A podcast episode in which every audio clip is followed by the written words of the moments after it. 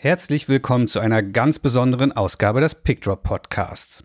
Mein Name ist Andreas Kudowski, ich bin Profifotograf und Gründer von PickDrop, dem Bildübertragungstool für Profifotografen. Normalerweise treffe ich hier selbst in diesem Podcast auf Kollegen aus der Fotobranche und lasse mir erklären, wie sie so arbeiten und wie sie erfolgreich geworden sind. Heute aber nicht. Heute spreche nicht ich mit unseren beiden Gästen, sondern ich habe den Fotografen, Künstler und früheren Gast dieses Podcasts, Peter Bialobreski, gebeten, das Gespräch für mich zu führen. Zu Gast sind nämlich heute zwei tolle Kollegen und gute Freunde von ihm, und zwar niemand Geringeres als Ute und Werner Mahler. Die Malers gehören zu den einflussreichsten Fotografen Deutschlands und weltweit und haben einen ganz bewegten Hintergrund in der DDR und der dortigen Fotoszene. Und naja, weil das natürlich nicht reicht, gehören sie auch noch zu den Mitgründern der berühmten Berliner Bildagentur Ostkreuz, die bis heute tolle Fotografinnen und Fotografen versammelt und mit der dazugehörigen Fotoschule Nachwuchs ausbildet. Falls du Ute und Werners Arbeiten aus diesen ganzen Jahrzehnten noch nicht kennen solltest, klick auf jeden Fall mal auf die Links in den Shownotes, denn es macht Sinn, die zahlreichen Fotoserien und Bilder vorher gesehen zu haben, auf deren Entstehung Peter in dem Gespräch ganz selbstverständlich eingehen wird. Tausend Dank geht hiermit raus an die drei für das wahnsinnig offene und herzliche Gespräch. Jetzt geht's aber los, direkt rein zu Peter, Ute und Werner. Ich wünsche dir viel Spaß mit dieser Ausgabe. Okay. Ja. Dann Gut. können wir anfangen. Ähm, ich sitze hier mit Ute Mahler und Werner Mahler in Lenitz. Und Ute Mahler und Werner Mahler gehören sicherlich zu den wichtigsten in Deutschland arbeitenden und lebenden Fotografinnen und Fotografen. Ähm, Ute, du bist 1949 geboren und Werner 1950. 1970 seid ihr, in den 70er Jahren seid ihr an der Leipziger Hochschule für Grafik und Buchkunst ausgebildet worden. Ist richtig soweit? Ja, ja wunderbar. Ähm, ihr hattet namhafte Lehrerinnen wie zum Beispiel Arno Fischer oder Evelyn Richter, die dort zu dem Zeitpunkt gelehrt haben.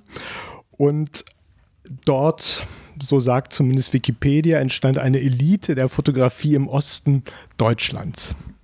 Äh, wir hatten bei Arno Fischer Unterricht, also ich jedenfalls in Leipzig.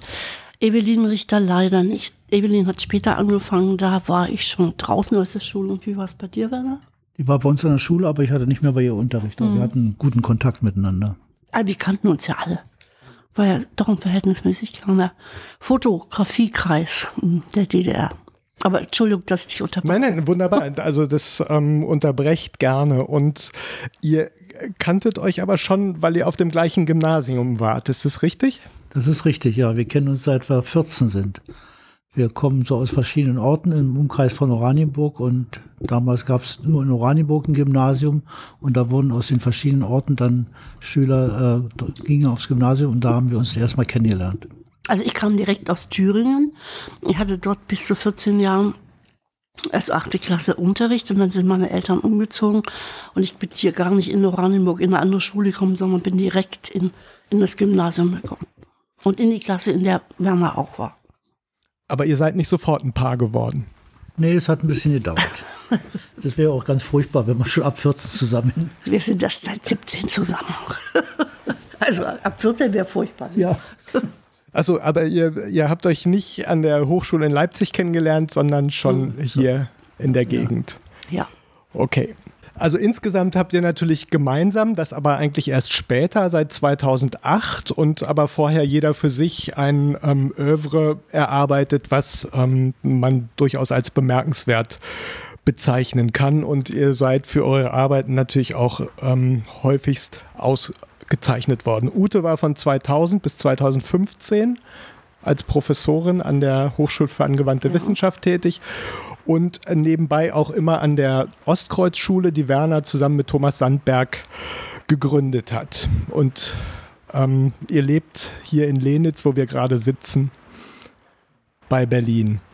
Werner, hast du die Ostkreuzschule gegründet, weil dich das genervt hat, dass Ute eine Professur hat? nee, nee, eigentlich nicht. Äh, dies, nicht? Nee, überhaupt nicht. Äh, es war auch eine, um, um auf die Professur zurückzukommen, das war auch eine schöne Zeit, äh, fand ich damals, dass Ute immer mal alle 14 Tage, alle Woche für zwei Tage weg war. Dass man, wenn man sich so lange kennt, ist, ist es ein schönes Erlebnis gewesen. Das ist jetzt leider nicht mehr so. Jetzt sind wir von morgens bis abends zusammen und wir fotografieren auch noch zusammen. Aber es ist trotzdem schön. Nein, ich habe die Schule, äh, Spaß bei, ich habe die Schule gegründet.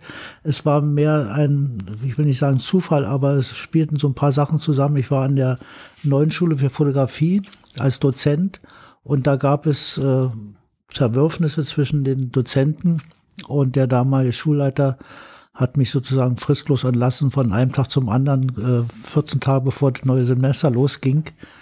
Und naja, das war dann eben okay, ich musste damit leben. Und dann kam mal die Klasse, die ich geleitet hatte an der Schule zu mir und hat gesagt, sie möchten jetzt bei mir weiter Unterricht machen. Habe ich gesagt, wie stellt ihr euch das vor? Äh, ihr seid doch an der anderen Schule und nee, wir kündigen alle und wir kommen zu dir. Ich sage, na, und ich gehe dann abends rum mit einem Hut und ihr schmeißt hier was rein oder so. Jedenfalls haben die nicht locker gelassen. Und da kam dann die Idee, äh, also ich war sehr intensiv auch an der neuen Schule beschäftigt und habe mich da auch sehr engagiert, dass man ja, wenn man das nicht mehr hat, dann muss man was eigenes machen. Und da habe ich dann Thomas Sandberg gefragt, ob er nicht Interesse hätte, mein Partner zu sein. Und der war auch ziemlich schnell dabei und da haben wir dann aufgrund des Drucks einer ganzen Klasse eine Schule gegründet. Und wir haben dann in einem Unterrichtsraum angefangen mit einer Sekretärin, die dreimal in der Woche für zwei Stunden kam und so ging es dann Schritt für Schritt weiter. Auch sehr, sehr schnell weiter. Und äh, die Studierenden, die in dieser ersten Klasse waren, das sind auch alles super Fotografen geworden. Also zum Beispiel Tobias Kruse, Anne Schwalbe, Frank Schürmeister. Wer war denn noch dabei? Wen habe ich denn jetzt vergessen? Von den Wichtigen. Ja, stimmt, habe ich jetzt ganz allen vergessen. Aber auf jeden Fall, die waren richtig gut. Die arbeiten heute doch als Fotografen und äh, wir treffen uns auch alle immer wieder. Also das ist schon eine enge Bindung gewesen und geblieben. Mhm. Ja, also ihr habt ja sowieso gemeinsam jede Menge namhafte Fotografinnen ausgebildet und da kommen wir später noch drauf. Was ich interessant finde, ist, dass es ja auch noch eine andere Verbindung gibt, zumindest wie ich das nachgelesen habe. Also Ute, dein Vater war gelernter Müllermeister und ähm, in der Nebentätigkeit aber als Werbefotograf tätig in Berka, wenn ich ja, was, ja, und, ja, ähm, ja, ja. Aber Werner hat von 71 bis 77 als Assistent gearbeitet, auch von ja, bei Utes Vater, ja. Bei Utes Vater. Kannst du mir aus der Zeit ein bisschen was erzählen? Wie war das? Also wir sind ja, also ich bin ja Westler und ähm, wie arbeitet man als Assistent? Wie macht man Werbung im Osten mhm. und für wen hat man eigentlich Werbung gemacht? Ja, diese Frage äh, ist sehr, kommt sehr, sehr häufig und äh, äh, es ist ganz einfach zu erklären. Äh, also es gab etliche Werbefotografen im Osten, natürlich lange nicht so viel wie in, ganzen, wie in Westdeutschland oder in anderen äh, westeuropäischen Ländern. Aber auch in der DDR musste Werbung gemacht werden, und zwar Werbung für äh, den Vertrieb, für den Verkauf von Textilien oder von äh, Landmaschinen ins westliche Ausland. Denn die DDR brauchte natürlich äh, Devisen, wie es so schön hieß. Es ging ja nur um die Exportwerbung. Es ging nur um die Exportwerbung. Insofern war diese Werbung auch fast frei von politischen Äußerungen, weil mhm. der Franzose wollte, Neben, äh, wollte einen Mähdrescher kaufen und nicht irgendwie was über die Erfolge der DDR-Metallurgie erfahren oder sowas, sondern der wollte wirklich einen Mähdrescher haben. Und für diese Firmen, das waren große, sehr große Kombinate, hießen die damals, heute würde man sagen Konzerne, äh, hat, äh, hat Ludwig Schirmer Werbung gemacht. Ähm, sehr, sehr hochwertigen und sehr engagierten, äh, äh, mit sehr engagierten Mitteln. Und da war ich äh, Assistent. Und ich, diese Zeit war, ist für mich heute noch so wahnsinnig wichtig, weil ich habe dort eigentlich alles gelernt, was ein Fotograf in seinem Handwerk lernen muss. Ich habe alle Arten der Entwicklung selber gemacht. Ich habe von Kleinbild Leica bis Großformat 1318 Sina bedient und selbst fotografiert oder assistiert. Also das war für mich eine unglaubliche Lehrschule für den Handwerksberuf des Fotografen. Und natürlich nebenbei auch das eines Werbefotografen. Ja. Und da seid ihr dann von Berka aus durch die ganze Republik gefahren? Oder nee, das war ein bisschen anders. Äh, äh, das kann vielleicht Ute besser erklären, weil es ihr Vater war. Aber äh also mein Vater Ludwig Schirmer war war Müllermeister. Und ich kenne ihn, ja, ich versuche es. Und ich kenne ihn wirklich noch in diesem grauen Arbeitsanzug, immer mit Mehl bestäubt. Also er hat die, die ganze Woche über hat er äh, äh gemüllert, also Mehl gemahlen. Und am Wochenende hat er fotografiert. Und er hat ähm, das Leben da auf dem Dorf fotografiert, hat die, die Nachbarn, äh, hat die Hochzeiten, hat mich und meine Mutter fotografiert. Also er war wirklich echt so ein, so ein leidenschaftlicher Fotograf. Und er hat sicher auch ein bisschen Geld verdient. Wenn er die Hochzeiten fotografiert hat, dann hat er eben äh, für die Abzüge auch Geld bekommen. Aber der war so besessen und ich finde es wirklich, ich finde es wirklich faszinierend, wie jemand, der, ähm, es war, er war 15, 16, als der Krieg zu Ende war, wie jemand, der mit einer achten Klasse, äh, also nicht größere, weitere Schulbildung hatte, auch so besessen war von einer ja, von einer Möglichkeit äh, zu arbeiten, ja, und der auch so wissbegierig war. Also er hat sein ganzes Leben lang darunter gelitten, dass er nicht äh, so Kultur äh, schon als Kind äh, vermittelt bekommen hat und hat, solange ich ihn kenne, hat er immer versucht nachzuholen, nachzuholen. Und er hat es geschafft, also wenn man dieses Dorf in Thüringen damals kennt, es war wirklich wunderschön, aber es war echt weit weg von allem, ja. Er hat es geschafft, aus dieser Mühle äh, in das Traktorenwerk nach Nordhausen zu fahren, die zu überzeugen, dass er wirklich ein guter Fotograf ist, dass er für die dann Werbung machen konnte. Äh, zwischendurch hat er die in, in Sondershausen, das war die Kreisstadt, da war eine Ballettschule, hatte diese ganzen jungen Balletttänzerinnen äh, so am untergehenden Sonnenhimmel fotografiert, ganz schön. Also er war wirklich echt besessen und er hat es geschafft, in den Journalistenverband zu kommen, äh, in, im Bezirk Erfurt. Und in den 60er Jahren hatte er sich dann entschlossen, nach Berlin zu gehen. Er, er, hat es dann den Eltern gesagt, er kann jetzt nicht weiter diesen Müllerbetrieb weiterführen. Er muss jetzt als Fotograf arbeiten. Und wir sind dann alle 64 nach nach Oranienburg gezogen und mein Vater hat in den 60er Jahren in Berlin als Fotograf angefangen. Und deswegen äh, war Werner in der Zeit nicht im Berghaus, sondern mhm. hier. Er war dann schon in Berlin und war schon einer der gefragtesten, und ich sage es immer wieder und werde es auch immer wieder sagen, ich glaube auch einer der besten Werbefotografen, die die DDR hatte. Und da war ich zweieinhalb Jahre Assistent. Und ist das Portfolio. Und Nebenberuf die Geliebte von seiner Tochter. Der Geliebte. Das war aber noch, das war noch nicht so ganz offiziell, ne? Naja, aber, aber so. Ach so, da, da habt ihr noch heimlich. Ja, wir haben, ja, das war lange heimlich, weil mein Vater hatte das, dachte immer, äh, die Tochter ist zu jung, mit 17, 18, 19. Ja, also ich weiß nicht, was er sich vorgestellt hat. Er war sehr eifersüchtig, ja. Ach so, aber in der DDR hat man doch relativ jung angefangen, sowieso, ja. oder? Ja. Naja, ich meine, wir haben mit 23 geheiratet. Mhm. Aber wir hatten uns schon vorher dreimal verlobt, ja. Und hatten uns, weil mein Vater aber dann der Meinung war, wie, wie wir wären so furchtbar konventionell und spießig, ne? Mhm. haben uns wieder entlobt, ja. Achso, und brauchte Ludwig Schirmer denn nicht eine Lizenz, damit der äh, Kommissar vom Kombinat ja. dann ja. auch der Meinung ja, sei, er könne das? Weil das ist ja in der DDR so gewesen, dass man viele Natürlich. Scheine braucht. Wir brauchten alle eine Lizenz. Und zwar war das eine äh, staatliche Zulassung. Und die hat man automatisch bekommen, wenn man äh, einen Hochschulabschluss hatte als Fotograf. Da konntest du, in, also an der Kunsthochschule konntest du dann in den Verband Bildender Künstler gehen. Ja, Aber, oder in den Journalistenverband. Oder Journalistenverband. Und dann mhm. hat man die Zulassung bekommen, es war ein richtiges Dokument und mit diesem Dokument durfte ja. man dann auch Rechnung schreiben und ja. sowas. Das war aber nicht nur Ludwig Schirmer als Werbefotograf, das war auch Ute und ich und alle in, in, in der DDR freiberuflich arbeitenden Fotografen. Und die Community war ja nicht so sehr klein. Viele denken ja, dass äh, also von den West äh, Kollegen, dass äh, eine freiberufliche Tätigkeit überhaupt nicht möglich war in der DDR. Das stimmt aber in dem Fall überhaupt nicht. Es gab natürlich etliche angestellte Fotografen, aber sehr, sehr viele Fotografen ja. haben in der Freiberuflichkeit gearbeitet, mit der staatlichen Zulassung. Mhm. Aber zum äh, Journalistenverband bist du, äh, dort bist du nur Mitglied geworden, wenn du auch ähm, nachweisen konntest, dass du Veröffentlichungen hattest. Also man konnte nicht einfach sagen, ich bin jetzt Journalist, sondern du musstest äh, äh, Bilder vorlegen und du musst, musstest Veröffentlichungen haben. Ja. Und, und wie habt ihr dann das geschafft, die ersten Veröffentlichungen zu kriegen? Weil wenn du kein Fotograf bist, dann musst du ja jemanden erstmal davon überzeugen, dass jemand das veröffentlichen will.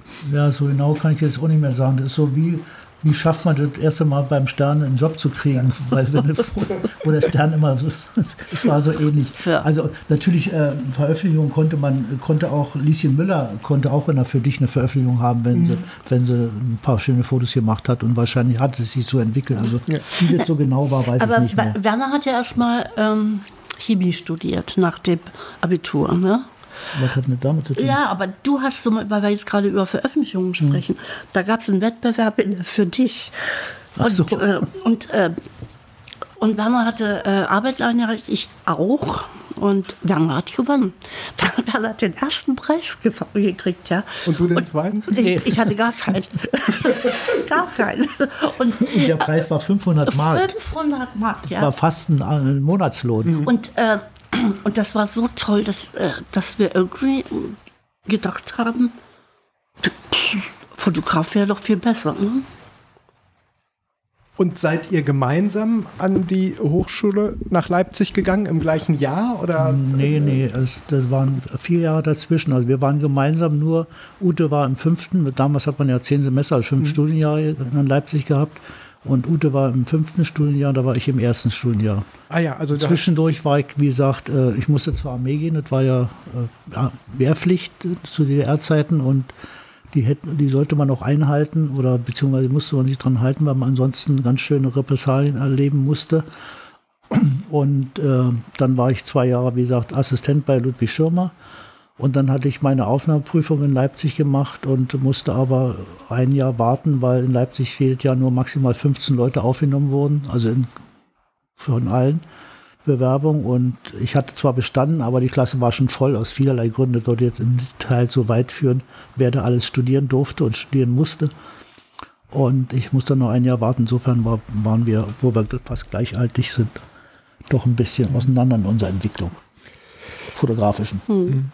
Aber Ute, bei meinen wilden Recherchen ist mir dann auch noch untergekommen, dass du ein Volontariat gemacht hast bei der Deutschen Werbe- und Anzeigengesellschaft bei der DEWAG. Ja. Was hat man da gemacht? Ähm, na, ich hatte Abitur und hatte mich in Leipzig beworben. Und äh, da gab es die, also auch eine schriftliche Aufnahmeprüfung. Es gab also sozusagen Aufgaben, die man fotografieren musste. Das war sehr gut. Und dann war es die schriftliche, wo, wo so schwierige Fragen waren, wie ein Orwo äh, Farbdiafilm aufgebaut ist, welche Schichten der hat. Und äh, davon hatte ich noch nie gehört. Und da, und da, äh, da gab es noch mehr solcher Fragen, die so sehr in die technische Richtung gingen. Und da habe ich total versagt. Und dann äh, haben sie mich vorimmatrikuliert, eben, ebenfalls so wie bei dir, mhm. aber eben mit der Auflage, dass ich die, die Kenntnisse einer Facharbeiterin nachhole. Hat sie nie gemacht. Hast du nie gemacht? Habe ich nicht gemacht. Und das finde ich eigentlich wirklich schade, weil mir einfach so ein paar technische Dinge hätte ich gern damals so richtig gelernt. Ja. Und, äh, und mein Vater war der Meinung, dass ich jetzt nicht hier eine, ein ganzes Jahr äh, so meine Bilder mache, äh, sondern dass ich irgendwie doch auch arbeite. Ne? Und dann hatte er diese Stelle da für mich irgendwie besorgt. Der war wirklich sehr, hat uns eigentlich die und so, also ich habe noch noch zwei Brüder, die hat er auch ziemlich so in die Richtung geschubst, wo er das Gefühl hatte, die, das wäre gut für sie. Und ähm, da wurde eine Ausstellung vorbereitet. Es war irgendein Jahrestag, das war 68, 69, ich glaube 20 Jahre DDR wurde vorbereitet. Und da mussten Bilder zusammengetragen werden zu bestimmten äh, Themen. Also fast so wie Bildredakteurin. Und dann saß ich da in dieser Ladenwohnung irgendwo in der Mitte, in Mitte Berlin, mit, äh, mit einem älteren, also mit so einem alten Hasen zusammen, der immer sagte, jetzt gehst du zu Zentralbild und holst Bilder äh, von, von der, weiß ich nicht, wovon, keine Ahnung mehr, die Themen, ja. Und dann bin ich dann überall hin, habe die Bilder zusammengetragen und irgendwann hat jemand daraus eine Ausstellung gemacht. Ja, da, das war mein halbes Jahr. Und zwischendurch hat mich dieser Kollege äh, auch noch fotografiert, weil er war ja Fotograf und brauchte immer mal ein Model und dann es gibt ganz viele Fotos, wo ich da so mit Bauarbeiterhelm auf der Baustelle mit so einem Brigadier Sekt trinke oder so komische Sachen. Komische Sachen. Aber was trotzdem toll war an diesem halben Jahr, dass ich begriffen habe, äh, wie, wie auch das ähm, funktioniert, also das Beschaffen von Fotos zu einer bestimmten Thematik und so.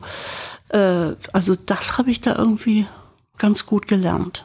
Mhm. Und die Frage nach der DEWAG, das war so eine Art Werbeagentur, also eine, staatlich, Die, ne? eine staatliche Werbeagentur, die A, die ganz großen Messen ausgestattet hat und eben auch so eine Ausstellung vorbereitet hat und überhaupt für die Außenwerbung der DDR zuständig war.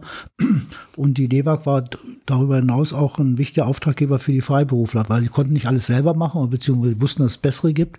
Und insofern haben von der DEWAG auch viele Fotografen, wie zum Beispiel Ludwig Schirm, auch gelebt. Dass die DEWAG dann sagt, okay, diese Arbeit machst du, diese Fotostrecke machst du. Aber war das nicht immer so, dass diese ganzen Industriejobs alle über die DEWA gingen? Nee, zum Schluss hatten große Kombinate auch eigene Werbeabteilungen. Okay, aber in dieser Zwischenzeit war es so, dass das so wirklich zentral gesteuert war. Und hast du in der Zeit den Entschluss gefasst, selber Fotografin zu werden oder war schon ich doch- früher? Da war ich doch, da war ich doch schon bei der Aufnahmeprüfung gewesen. Ach so, okay. Ne? Ähm, Du erzählst zu lange, das kann man nicht nachvollziehen. Nein, das ist völlig okay. naja, wie soll man das sonst erklären, wenn man es sich nicht Du musst doch nicht dreimal sagen, dass es ein alter Mann war. Alter Hase, habe ich gesagt. Okay. Nein, das ist ja alles schon sehr lange her. Ähm, bei dem äh, Nicht-Erlernen der Struktur des Orwo-Farbfilms ähm, hast du trotzdem keine Scheu gehabt, diesen einzulegen. Und ich habe so also sozusagen etwas gefunden, was ich nicht für möglich gehalten hätte. Nämlich 1978 hattest du mal den dritten Preis in der Kategorie Color Picture bei World Press Foto gewonnen, was mich echt aus dem Socken gehauen hat, Ja, weil ja auch. deine Farbfotografien relativ selten sind in deinem Oeuvre. ja. Äh, es gab damals äh, so äh, 77 äh, eine, eine Farbfotogruppe im Kulturbund der DDR. Und der Initiator war Gerhard, äh, Entschuldigung, Wolfgang G. Schröter, ja. Äh, und äh, dieser Gruppe waren, waren wirklich Kollegen, die ich sehr geschätzt habe. Und wir haben uns, ähm, wir haben für eine Ausstellung gearbeitet. Im Grunde haben wir uns ein Thema gesucht, ganz frei, und haben für diese Ausstellung gearbeitet. Aber eben, es musste halt in Farbe sein, weil es gab keine Schwarz-Weiß-Fotogruppe, sondern eben nur die Farbfotogruppe. Und dann habe ich gedacht, na gut, dann eben Na, die ist aus der Initiative herausgestanden, dass die Farbfotografie in der DDR echt unterbelichtet war. Das hat natürlich damit zu tun gehabt, dass die, Ja. die Materialien grauenhaft waren. Also Die Fa also die Farb- Farbmaterialien, die Fa- die Farbmaterialien. waren unterirdisch. ja. Also nicht gar nicht so sehr von der, doch auch von der Qualität, aber vor allem von der Konstanz. Also man wusste nie, ob das 19, wirklich 19 DIN hatte, aber nicht der Film 16 DIN hatte. Muss man vorher immer alles erst austesten. Musste man, ähm, hattet ihr Belichtungsmesser an den Kameras Ja, damals ja schon? Nee, an den Kameras extern. nicht, aber externe. Extern. Externe. Und wir haben auch äh, bei, ähm, bei jedem Job, eigentlich, der mit Farbe sich auseinandergesetzt hat oder durch Farbfotografie, haben wir mindestens drei Belichtungen gemacht. Immer, äh, was wir gemessen haben und eins drunter und eins drüber. Eins hat dann schon geklappt. Damit wir sicher waren, dass eins wenigstens. Aber bei einem Porträt ist natürlich schwierig, weil der Ausdruck, da brauchst du ja die Nuance. Und wenn die gerade bei dem Unterbelichteten war, schade, ne? Ja, aber da habe ich eben äh, Farbe fotografiert und äh, die und der Kulturbund hat uns an die Trasse geschickt, an die Erd Erdöltrasse. Gemeinsam. Wir waren beide da. Ja. Da, da haben wir damals schon, wir haben zwar damals schon an einem Das war Thema die einzige, gearbeitet. einzige gemeinsame Arbeit, die wir gemacht haben. Nee, nee, nee, Werner, klar. Ich habe doch andere gefunden, glaub mir. und, und, Aber es war insofern äh, äh, nicht so wie jetzt, wenn wir haben jeder mit unserer eigenen Kamera Ja, fotografiert, ja, nur am gleichen Ja. Standort oder an der gleichen Location und mit, äh, mit dem gleichen äh, aber Ziel. warum ja. habe hab ich jetzt meine Bilder eingereicht? Das weiß ich auch nicht, gut. Ich glaube, wir hatten uns entschieden, dass wir dachten, die könnten vielleicht besser sein. Na, irgendwie hat das, muss das doch einen Grund gehabt Ich haben. weiß es nicht mehr. Na, jedenfalls, nee, Werner war so mehr auf diese technische Seite, hast du äh, dich orientiert da unten in der Ukraine, weißt du. Ja, und damit habe ich, ähm, wie gesagt, WordPress dritten und, was noch toller war, Goldmedaille Interpress. Das war ja sozusagen die, die, äh, die Konkurrenzveranstaltung. Konkurrenzveranstaltung der sozialistischen Länder. Und da habe ich wirklich echt eine Goldmedaille gekriegt, in Moskau überreicht bekommen. Ich glaube, ich war 25 oder 26, blond. Und dann war ich, wurde, ich auf die, wurde mein Name aufgerufen. Äh, und, äh, und unten saß, äh, saßen die großen russischen Fotografen, weißt du, Baltermanns äh, und so weiter. Die saßen da unten, weil die also extra geehrt wurden. Also es war echt beeindruckend. Und dann wurde, ich, wurde mein Name aufgerufen und dann wollte ich auf die Bühne gehen und dann hielt man mich zurück und, und fragte mich, ob ich denn in Vertretung jetzt den Preis abholen will. Und dann habe ich gesagt, nee, das bin ich. Weil die konnten sich nicht vorstellen, dass Arne Frau äh, diesen Preis gewonnen hat und dann auch noch so eine junge. Also ja. das war unüblich. Und da habe ich so eine riesengroße Vase bekommen. so eine riesengroße blaue also, also so eine, so eine Vase, die ist bestimmt einen Meter hoch gewesen. Nee, nee, so. Und mit Gold und Blau bemalt, ja. Leider habe ich sie nicht mehr. Mhm. Aber Weg, nach Amsterdam durftest du nicht fahren, um nee, deinen dritten Preis nee, abzuholen. Nee. Wurdest du eingeladen dazu? Oder? Ich habe keine Ahnung. Also hast das, das ja vom Kulturbund äh, war die, die, Beteiligung. Wir konnten ja nicht direkt schicken. Also so, okay. nicht, wir hätten nicht direkt an, an einem Fotowettbewerb mhm. teilnehmen können, sondern an den westlichen Foto. An den westlichen. Mhm. Der Kulturbund hat es geschickt und falls eine Einladung kam, die kam nicht zu mir. Hm. Ja. Werner, du hast dann 1977 dein Diplom in Berka über Berka hm. fotografiert, was heute sogar auf der Website der Bundeszentrale für politische Bildung zu oh, sehen ja, ist, was stimmt, ich ja. sehr bemerkenswert finde. Und was wäre, wenn dir damals jemand erzählt hätte, dass das später im Westen in einem elektronischen Medium publiziert wird? Na, das hätte mir ja keiner erzählt, weil es so unwahrscheinlich war. Also, dass äh, selbst, glaube ich, große Fantasien äh, wären nicht so weit gegangen. Und im Nachhinein ist natürlich, ja, ich, das ist immer diese Sache, was wäre, wenn.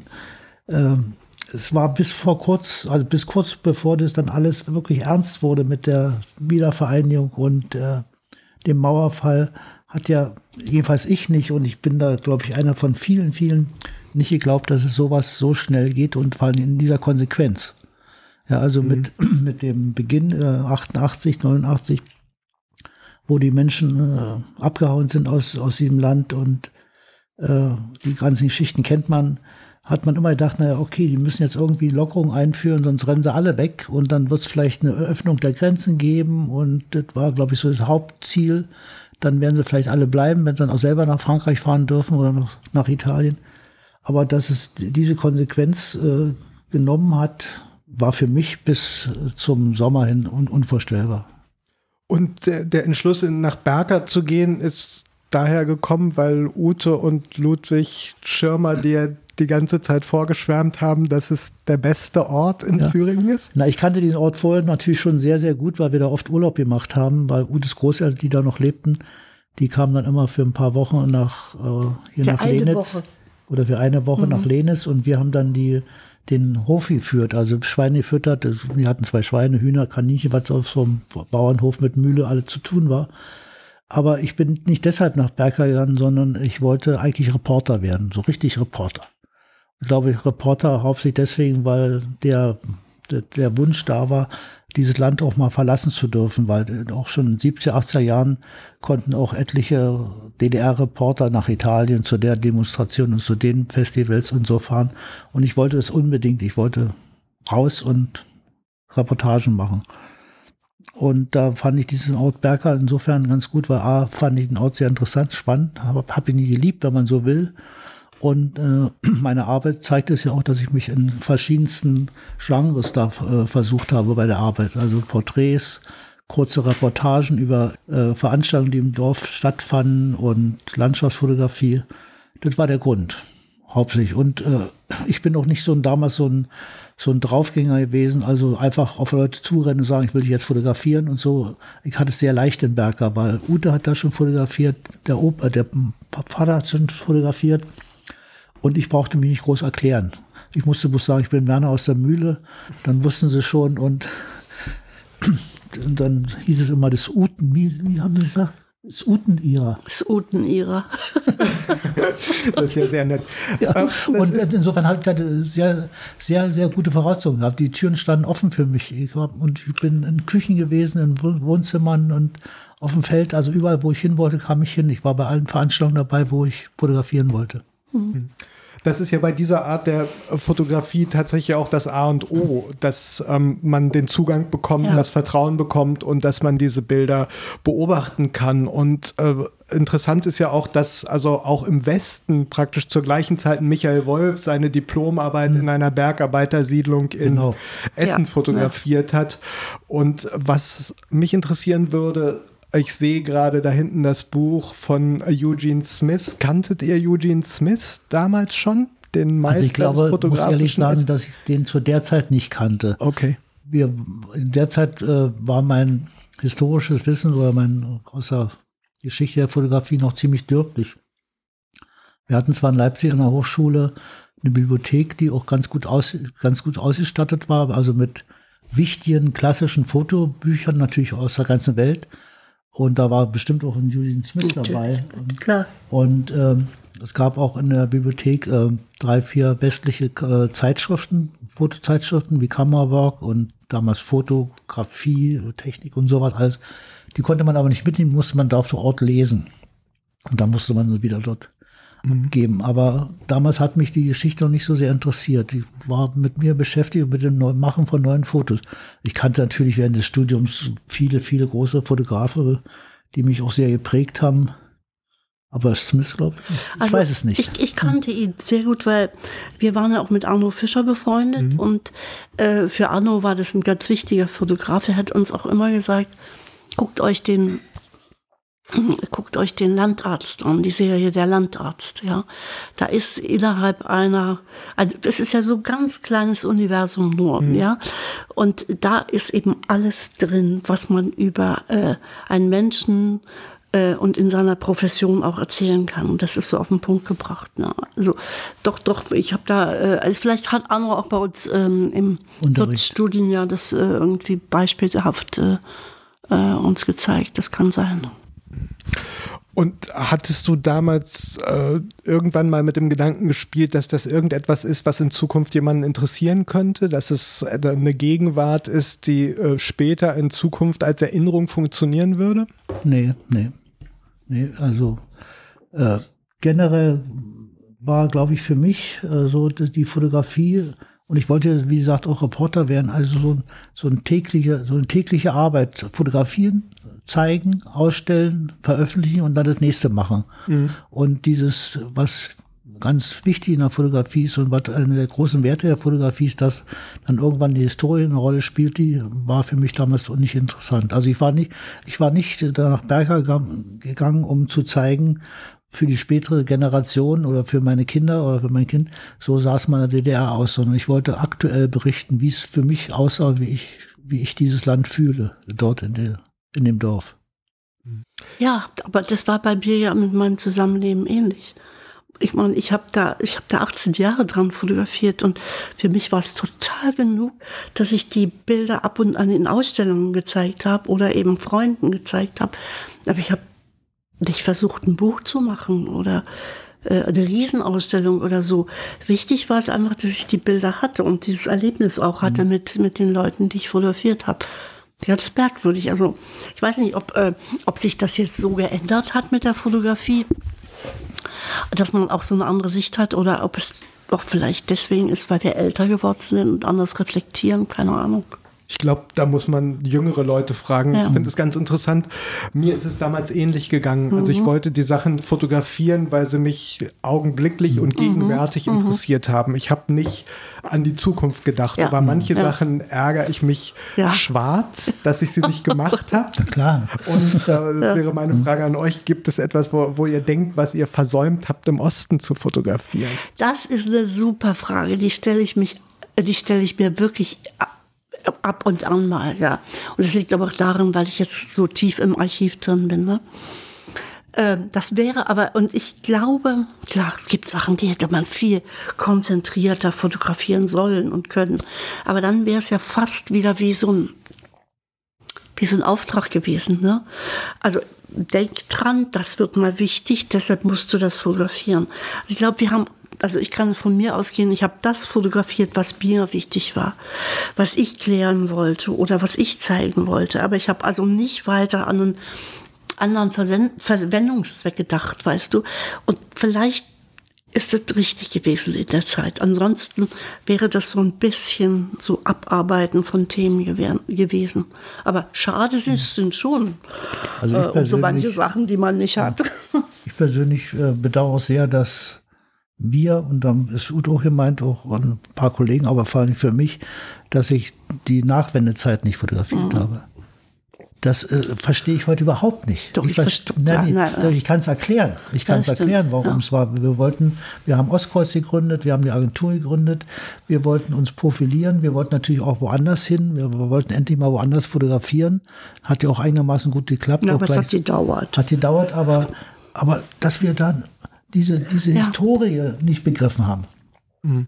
Aber das ist mir ganz genauso gegangen. Ja. Ich habe in England fotografiert. Ich habe so äh, gedacht, ja. sollen die anderen sich drum kümmern? Und das war ja sowieso jeden Tag im Spiegel. Ja, ja das ist ja das Verrückte. Und wenn man dann zurückguckt, dann denkt man, ne, was hat man alles versäumt? Interessant ist nochmal, ich möchte mal nach Berker zurück, weil ihr habt ja auch ein Buch gemacht mit den Bildern deines Vaters Von, von Ludwig Schirmer. Und dann ist Werners Arbeit ähm, in Berka entstanden ja. und du fährst jetzt nach Berka und fotografierst wieder mhm. in Berka. Also ja. Berka scheint ja einer dieser ganz wichtigen Angelpunkte in eurem Leben zu sein. Naja, so. Ich meine, es ist doch großartig, dass, äh, dass drei Fotografen äh, sich mit einem Ort beschäftigen und äh, wenn das Projekt zu Ende ist, was ich sehr hoffe, dass wir es bald schaffen, dass Ute schafft, dann sind es 70 Jahre äh, die Dokumentation eines Ortes. Ludwig Schirmer mit den ersten, mit den ersten Bildern von 1950, wo er angefangen hat zu fotografieren. Dann habe ich 78, 79 dort fotografiert. Dann habe ich nochmal im Auftrag des Sterns für die Jubelfeier 20 Jahre Wiedervereinigung sollte ich da hinfahren und fotografieren, wie toll es ist. Äh, ist nicht so gewesen, da haben es auch nicht veröffentlicht. Aber ich habe die Fotos, die mhm. ganz wichtig sind von 1999. Und wenn Ute jetzt das 2021, 2022 macht, dann sind es 70 Jahre die mhm. Geschichte eines Ortes, eines kleinen Ortes, wo wir immer weiterhin noch so, genauso guten Zugang haben. Ludwig, ich hatte den, Ute hatte den immer noch, weil sie, man, sie kennen sie alle, immer noch alle. Ja. Selbst die jungen Leute erinnern sich, wer wir sind oder wer Ute ist. Und es könnte, es könnte, wenn wir das gut machen, ähm, vielleicht die wichtigste Arbeit werden, die wir jemals gemacht haben. Also mein Vater hat zehn Jahre da fotografiert. Und ich muss sagen, der war wirklich richtig begabt. Also da, da kann man, da kann man nur neidisch sein, ja. Der hatte einen Instinkt und ein, ein, ein Gefühl für Situationen, das war unglaublich. Und ähm, wir haben ja diese Bilder in seinem Nachlass gefunden. Äh, er hat die nie vergrößert. Er hat die fotografiert und hat die weggetan. Aber für ihn war das eben nicht wichtig. Na, er war dann der große Werbefotograf ja, geworden. Naja, na ja. Mhm. aber wenn es technisch schwierig war, dann kann es eigentlich nur gut sein. Ne? So. Und diese, diese Bilder aus Berger, die sind echt der Hammer. Und äh, Gut, dass du die nicht kanntest. Als, ich, ich hätte das nie, niemals Berger fotografiert. Ja, also ich kannte die Bilder alle das, nicht. Ach so, das habe ich nicht gewusst, nee, dass, dass ihr die Bilder wir, nicht kannte. Wir haben die erst 2003 entdeckt, ja. Und ähm, und, äh, und ich meine, das ist der Hammer, deine Arbeit ist der Hammer. Und äh, ich quäle mich jetzt so ein bisschen, nicht wirklich quälen, also ich freue mich drauf, ja. Aber es ist nicht einfach, weil all das, was die Qualität dieser anderen Fotos ausmacht, aus den 50ern und 70ern, ist so ein pralles Leben. Weißt du, da, da findet auf der Straße was statt. Da ist so ein Miteinander. Äh, da ist auch da ist auch so ein Vertrauen von den Leuten zu den Fotografen, ja. Äh, so als wäre der gar nicht da. Sie lassen ihm einfach den Raum. Ne? Und, ähm, und das sagt auch was über die Fotografie in der Zeit aus, was da möglich war. Und, äh, und es sagt auch was über die Fotografie heute aus, was so wenig noch möglich ist, ne? dass man so Straßenfotografie machen kann. Also das ist so ein bisschen meins. Es findet so gut wie nichts auf der Straße statt. Also ich, wo ist das Leben, frage ich mich ja. Und ähm, aber ich habe ich hab mir einfach überlegt, äh, man muss ja irgendeinen speziellen Zugang haben. Ne? Und ich habe mir überlegt jetzt für die Berker-Sache, dass ich äh, Fotos von jungen Mädchen mache, die in dem Alter sind, als ich weggegangen bin. Also dieses, was ist ja auch immer die Frage bei mir, was wäre aus mir geworden, wenn ich da geblieben wäre, ja. Und so, das frage ich mich ganz oft, wenn ich da bin. Und ähm, also insofern wird meine Arbeit wahrscheinlich eine ganz andere werden. Ich hoffe sehr viel persönlicher und ich glaube, das ist die einzige Chance auch, mhm. ja. Und ich habe ja Werner gesagt, du Werner, wir müssen unbedingt jetzt Berger zusammen fotografieren. Da ist äh, jetzt könnte man doch mal äh, die die heutige Zeit mit reinbringen und dann hat Werner zu mir gesagt, mm -mm, ich habe schon. Jetzt bist du dran.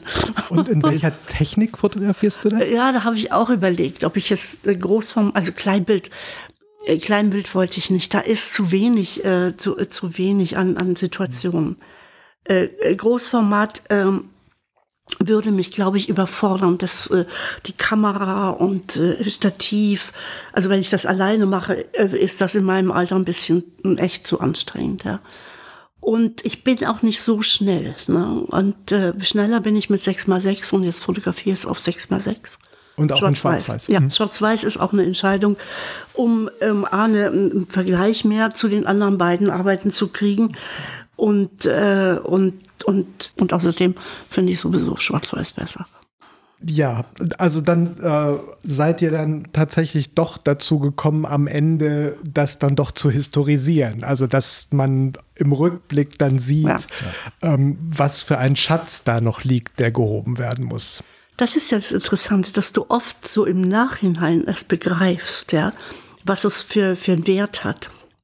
Ich freue mich auch sehr äh, für, für meine Arbeit, die hat ja immer irgendwie dargelegen. Also nie so richtig im großen Stil veröffentlicht worden ist. Ich habe dann irgendwann in den 80er Jahren so für mich beschlossen, dass so 20 Bilder aus dieser Arbeit so die Highlights sind, die aber alle in unterschiedlichen, von Porträts angefangen über situative Fotos, Landschaften. Und die habe ich öfters mal veröffentlicht in einigen Ausstellungen und so, aber nie den, äh, den Spirit dieser Arbeit. Und ich hoffe, dass jetzt mit dem, wenn wir diese neue Arbeit veröffentlichen, dass da nochmal ein Großteil dieses von den Fotos sozusagen nochmal neu gedruckt werden. Viele haben mich immer, äh, der Verleger, den du auch sehr gut, kennst, gesagt, mach doch mal. Mach doch mal, wollen wir dich einfach nochmal neu auflegen, genauso wie es ist. Und das äh, möchte ich nicht. Also das, äh, das wäre so, so mit der Historie gespielt und schielt auf die Historie. Und dafür sind dann doch, äh, so eine Diplomarbeit dann doch nicht reif genug, um äh, 120 Seiten Buch zu machen. Also. Aber ich könnte mir vorstellen, also wir sprechen jetzt wirklich über die Zukunft und auch noch, es ist ja auch noch so vage, weil es die, die letzte Arbeit noch nicht gibt, meine. Mhm. Ne? Ich bin mittendrin und es könnte was werden, aber es ist halt so eine Unsicherheit. Und wenn es das gibt, dann fügen wir die drei ja zusammen. Und ich finde, dass dann wäre eigentlich die Zeit wäre, äh, in der kleinen Auflage, so als Faksimile, da eine Diplomarbeit vielleicht in 100 sehen. Exemplaren ja, nochmal zu drucken. Aber ich glaube tatsächlich, dass es eine Chance wäre, dass ihr diese drei Arbeiten zusammen veröffentlicht in, in mhm. drei Kapiteln. Mhm. Und ich glaube, wenn du jetzt dein Licht unter den Scheffel stellst, wie man so sagt, dann ähm, wird es natürlich wirklich was. Ja, naja, ich, das ist kein Kokettieren jetzt so. Äh, ich bin auch ein bisschen abergläubisch, muss ich sagen. Mhm. Also wenn ich das Gefühl habe, das wird, dann wird es bestimmt nicht. Ja, also es muss immer diese Unsicherheit auch ja, da sein. Ich meine, da reden wir jetzt unter Kollegen, ist ja immer ganz schwierig. Ich glaube, wir sind alle drei, haben wir das Potenzial, loszufahren, ein gutes Foto zu machen. Ja, also ein Auftrag, um einen Auftrag. Aber das ist noch nicht das, was man will. Man will ja doch mhm. äh, was was tiefer geht. Und wir haben, sind so insofern so hochprofessionell, dass wir das können. Du kannst es, Ute kann, ich kann es auch. Aber was dann unterm Strich oft nach zehn Jahren noch Gültigkeit und ja. diese, diese, Fotos macht man nicht so schnell. Aber wisst ihr, ich erzähle ja mal diese Geschichte, als Ute mir erzählt hat, dass ihr die Mona Lisen der Vorstadt ja. plant. Als ich davon gehört habe, wusste ich sofort, das wird ein totaler Hammer. Echt? Ich konnte mir die Bilder Aber das, nicht vorstellen. hast du uns nicht gesagt? Ich habe es dir gesagt. Doch, echt? Ich habe dir gesagt, hab dass es gut wird.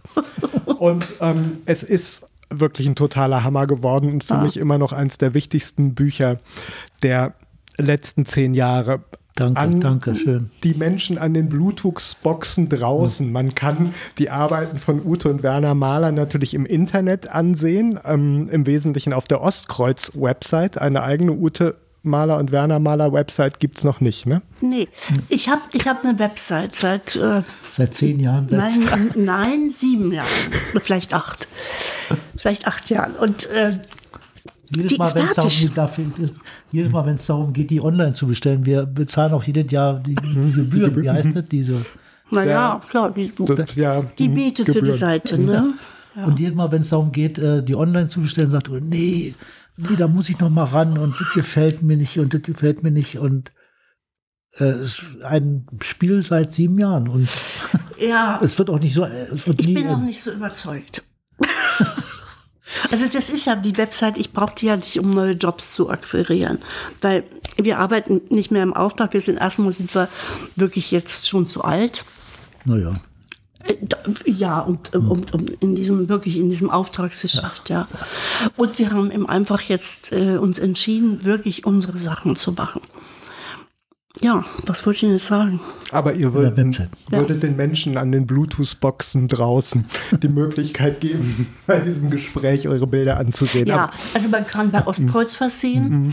Äh, da ist es so ein bisschen so ein Potpourri, weil ähm, je nachdem, wo man da klickt, ähm, aber wir haben ja jetzt seit zwei Jahren einen Galeristen. Äh, der hat auch eine sehr gute Seite. Da sind sehr viele Arbeiten zu sehen. Bei Springers ist sehr hm. viel zu sehen. Ja.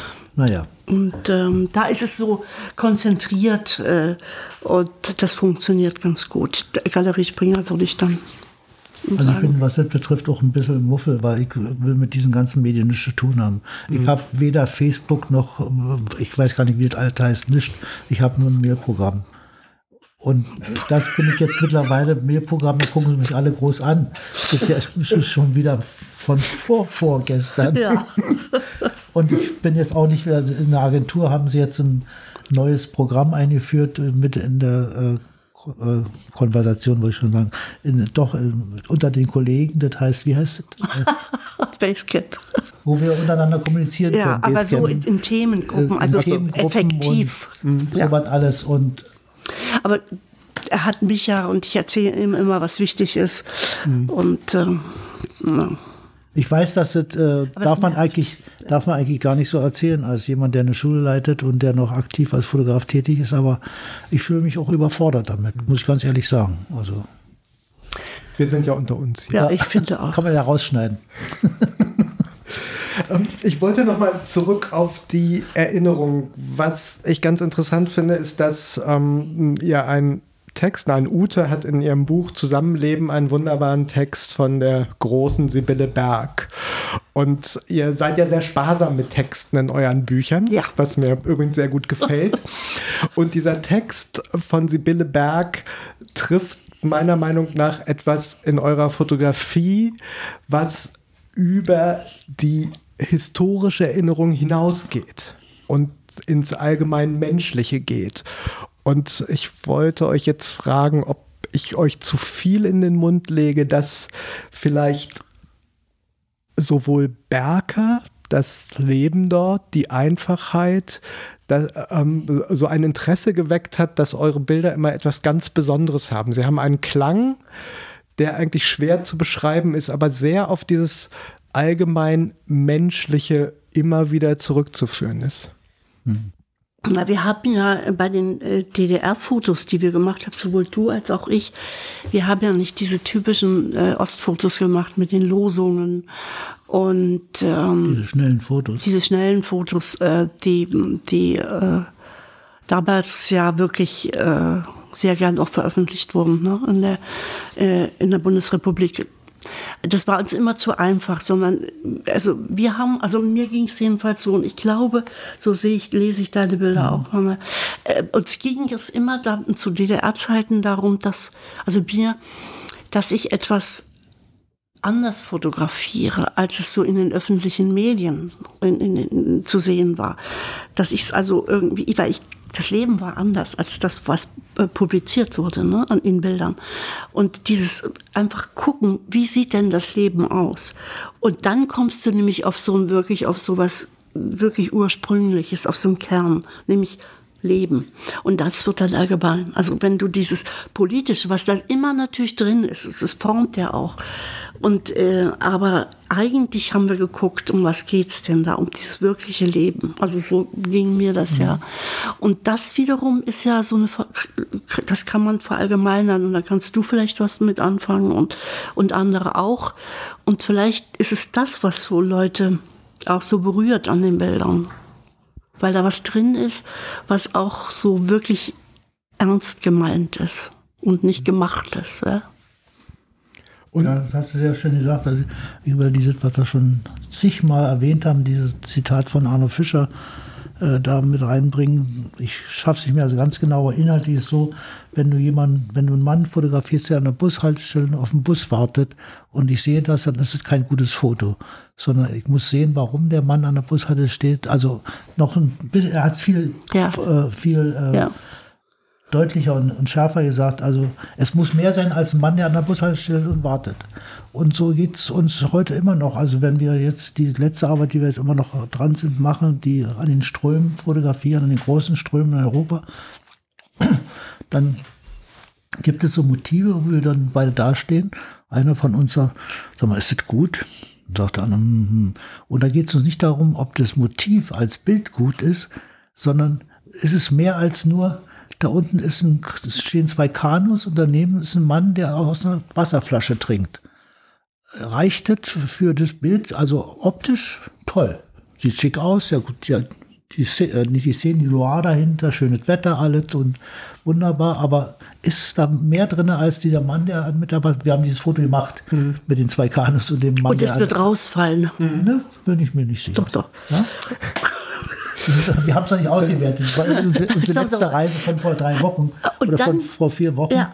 Aber das ist die, äh, wir diskutieren nicht endlos darüber aus. Aber hinterher äh, ist es wichtig, dass wir uns überlegen, äh, was kann das Foto denn noch mehr sagen, als den Fakt erzählen? Und das ist diese, diese zweite Ebene, die hm, jeder ja. braucht. Ja. Ja, also ich habe mal so eine wissenschaftliche Untersuchung gelesen, dass ein Mensch 0,7 Sekunden braucht, um ein Foto zu erfassen. Ein normal sterblicher mhm. Mensch. Also wenn er natürlich Zeitung bin, 0,7 Sekunden weiß er Auto, Unfall, Tod, äh, blauer Himmel. Hat er sofort drauf. Und dann blättert er weiter. Aber wenn er zurückblättert und dann, warum, weshalb, dann wird es vielleicht ein gutes Bild. Und das ist interessant, wenn wir jetzt gemeinsam fotografieren mit der Großformatkamera. Es gibt Motive. Da gucken wir uns nicht an und fragen uns nicht, ist das ein gutes Bild, sondern wir stellen die Kamera auf, sind, das Herz geht ein bisschen schneller und wir wissen, das ist eine so großartige Situation jetzt, ja. Also es gibt Sachen, da überlegen wir nicht. Es sind eigentlich manchmal die, ja, das sind so die Kandidaten, wo man sich nicht sicher ist. Und trotzdem muss man es fotografieren, weil man manchmal auch was unterschätzt, weißt du? Mhm. Ja, meine Professorin pflegte immer zu sagen, es geht nicht um das Motiv, sondern um die Motivation. Ah, und ähm, ja. bei meiner Arbeit ist es eben auch so, dass ja. ähm, die Suche nach Dingen, wo man nicht genau weiß, wonach man sucht, aber es muss eigentlich in den Klang passen. Es muss ja. diesen gleichen Groove haben, die gleiche Emotionalität, in, ähm, von der man eigentlich ausgeht. Und ich finde natürlich, dass ähm, in euren Arbeiten das sich wirklich ganz wunderbar durchzieht. Also wir können ja mal zu der großen Werkschau kommen 2014, die mich damals irgendwie sehr beeindruckt hat in den Deichtorhallen.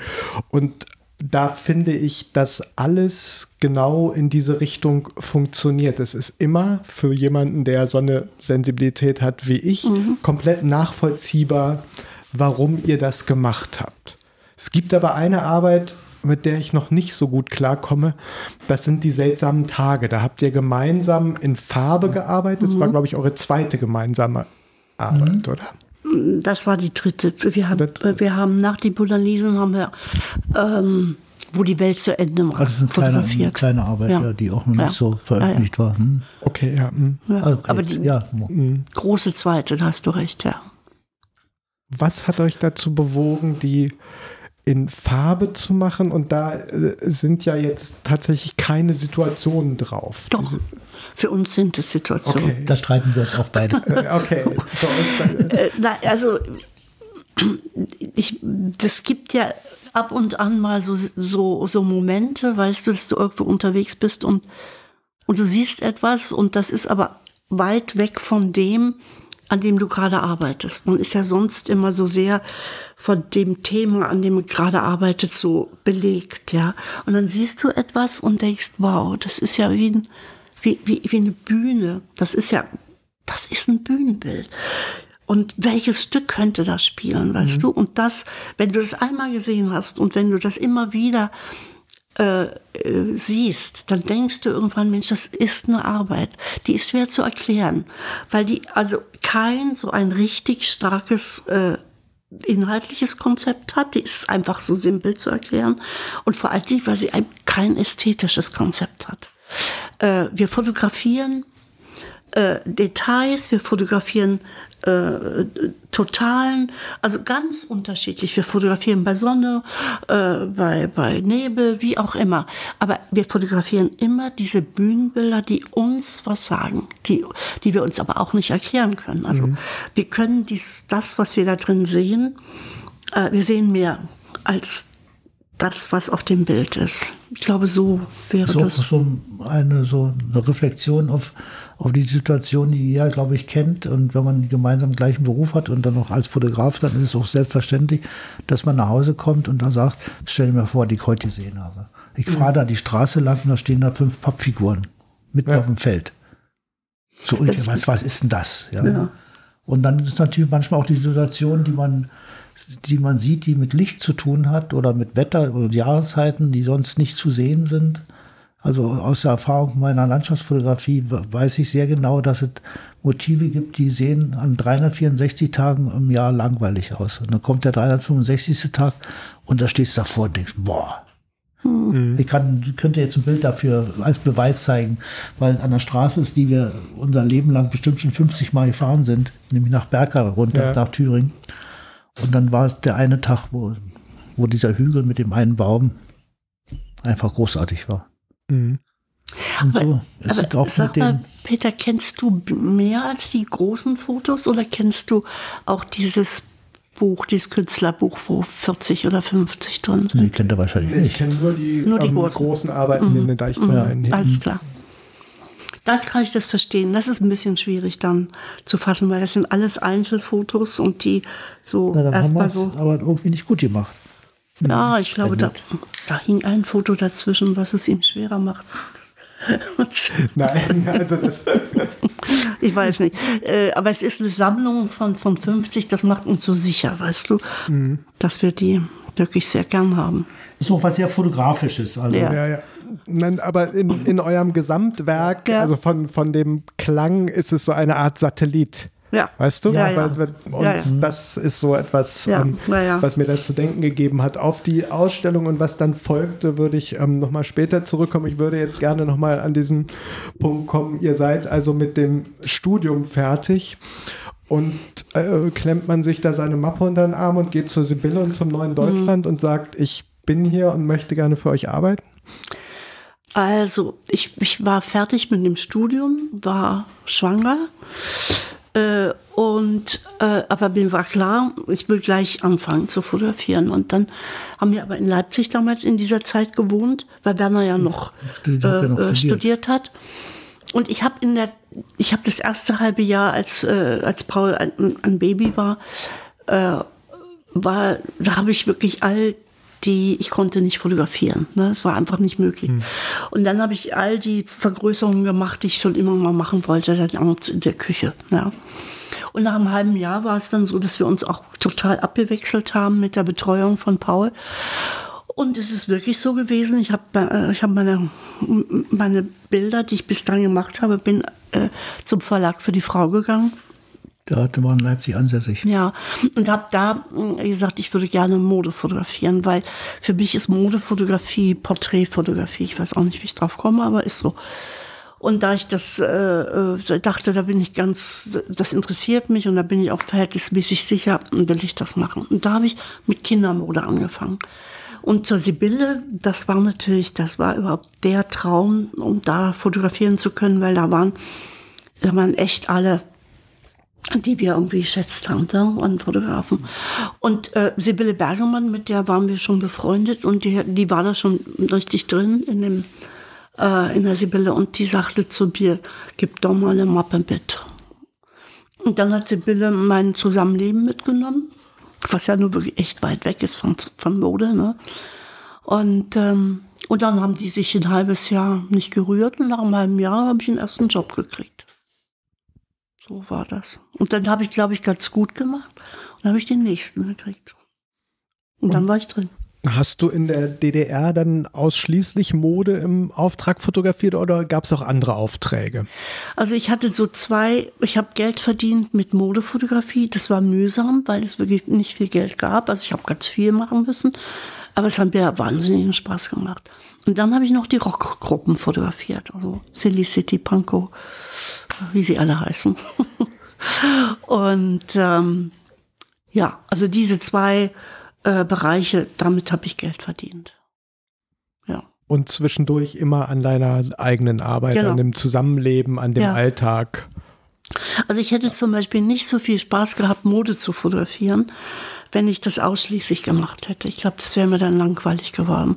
Aber dadurch, dass ich mal ein freies Thema hatte, diese, diese Porträts von Leuten, die miteinander leben oder nicht leben, also diese Beobachtungen, äh, war das unheimliches gutes Gleichgewicht. Ja, auf der einen Seite konnte ich das alles, was ich so, wenn ich so Porträttermine hatte, manchmal war ich den ganzen Tag bei den Leuten und dann wünscht man doch sich so heimlich, weißt du, rutscht doch mal zusammen oder, aber man kann es ja nicht sagen, mhm. weißt du, man, man versucht es dann immer so mit, mit Suggestion, geht auch nicht, ja, also man muss einfach warten. Und, und, äh, und das war so toll in der, in der Modefotografie. Da konnte ich sofort Ansagen machen, weißt du. Und dann haben die das gemacht, was ich wollte. Das war also dieses Fabulieren und Geschichten erzählen. Und das fand ich so toll äh, mit, der, mit, mit der Sibylle. Und dann wiederum diese Geduld haben, warten, bis sich irgendwas öffnet, was mich überrascht in der, im Zusammenleben, ja, in, in der Arbeit. Also das war toll, dieses beides gleichzeitig zu haben. Das war aber auch wichtig. Ich glaube, äh, sonst, sonst wäre ich auch, wären auch meine besten Modefotos, äh, hätte ich nicht so viele davon, weil ich viel länger dann oder viel schneller gelangweilt gewesen wäre. Oder vielleicht zu, ja, nicht professionell, wie heißt das, wenn man so weiß, wie es geht und dann macht man, wie es geht. Also keine, keine Ausbrüche mehr versucht. Das war, es war gut. Also diese, diese Art für mich. Hm. Und war das, als ihr mit dem Studium fertig war, angstfrei oder habt ihr auch mal das Gefühl gehabt, was, wenn ich es in Anführungsstrichen nicht schaffe? Hätte es sozusagen in der DDR für euch als ausgebildete Fotografen aus Leipzig ähm, einen anderen Weg geben können, der euch zumindest das Auskommen sichert? War das etwas, was euch Sicherheit gegeben hat oder kam das überhaupt nicht in Frage? Na, wir hatten vielleicht wirklich das große Glück, dass wir das miteinander verbinden konnten. Also Ute mit ihrer Modefotografie, wo sie Geld verdient hat, und mit den Rockgruppen. Und ich habe äh, sozusagen aus meiner Entwicklung bei Ludwig Schirmer war dann in der Werbefotografie tätig. Äh, nicht so umfangreich, aber es war absolut ausreichend für unseren Lebensunterhalt. Das hatten bestimmt einige Fotografen nicht so leicht sich mit sozusagen mit ihrem Beruf auch über Wasser zu halten. Und äh, aber ich bin also Angst an, an Angstsituationen ja. kann ich mich eigentlich nicht ich erinnern, nicht. Ich auch nicht. sondern äh, im Gegenteil, wir hatten, wir hatten ziemlich, ziemlich gute Aufträge, die auch finanziell einigermaßen abgesichert waren. Naja, bei dir, Na, bei, bei mir, so. ja, bei dir war es immer so, ich habe immer gesagt, Ute hat ein Hobby, die macht Modefotografie und ich muss es finanzieren. also, dass du dich das noch traust zu sagen, ja.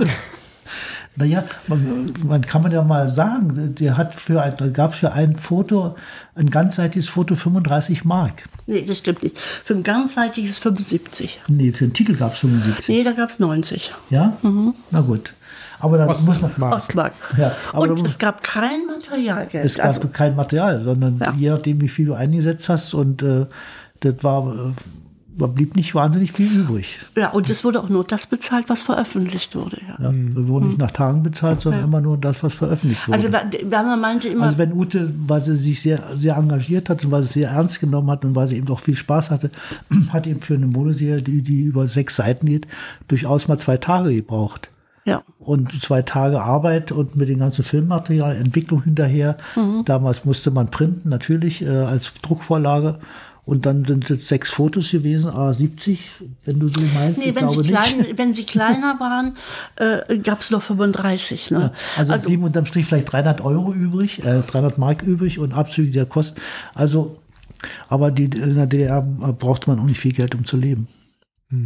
Liebe Fotografinnen an den Endgeräten, wenn ihr denkt, euch geht es schlecht.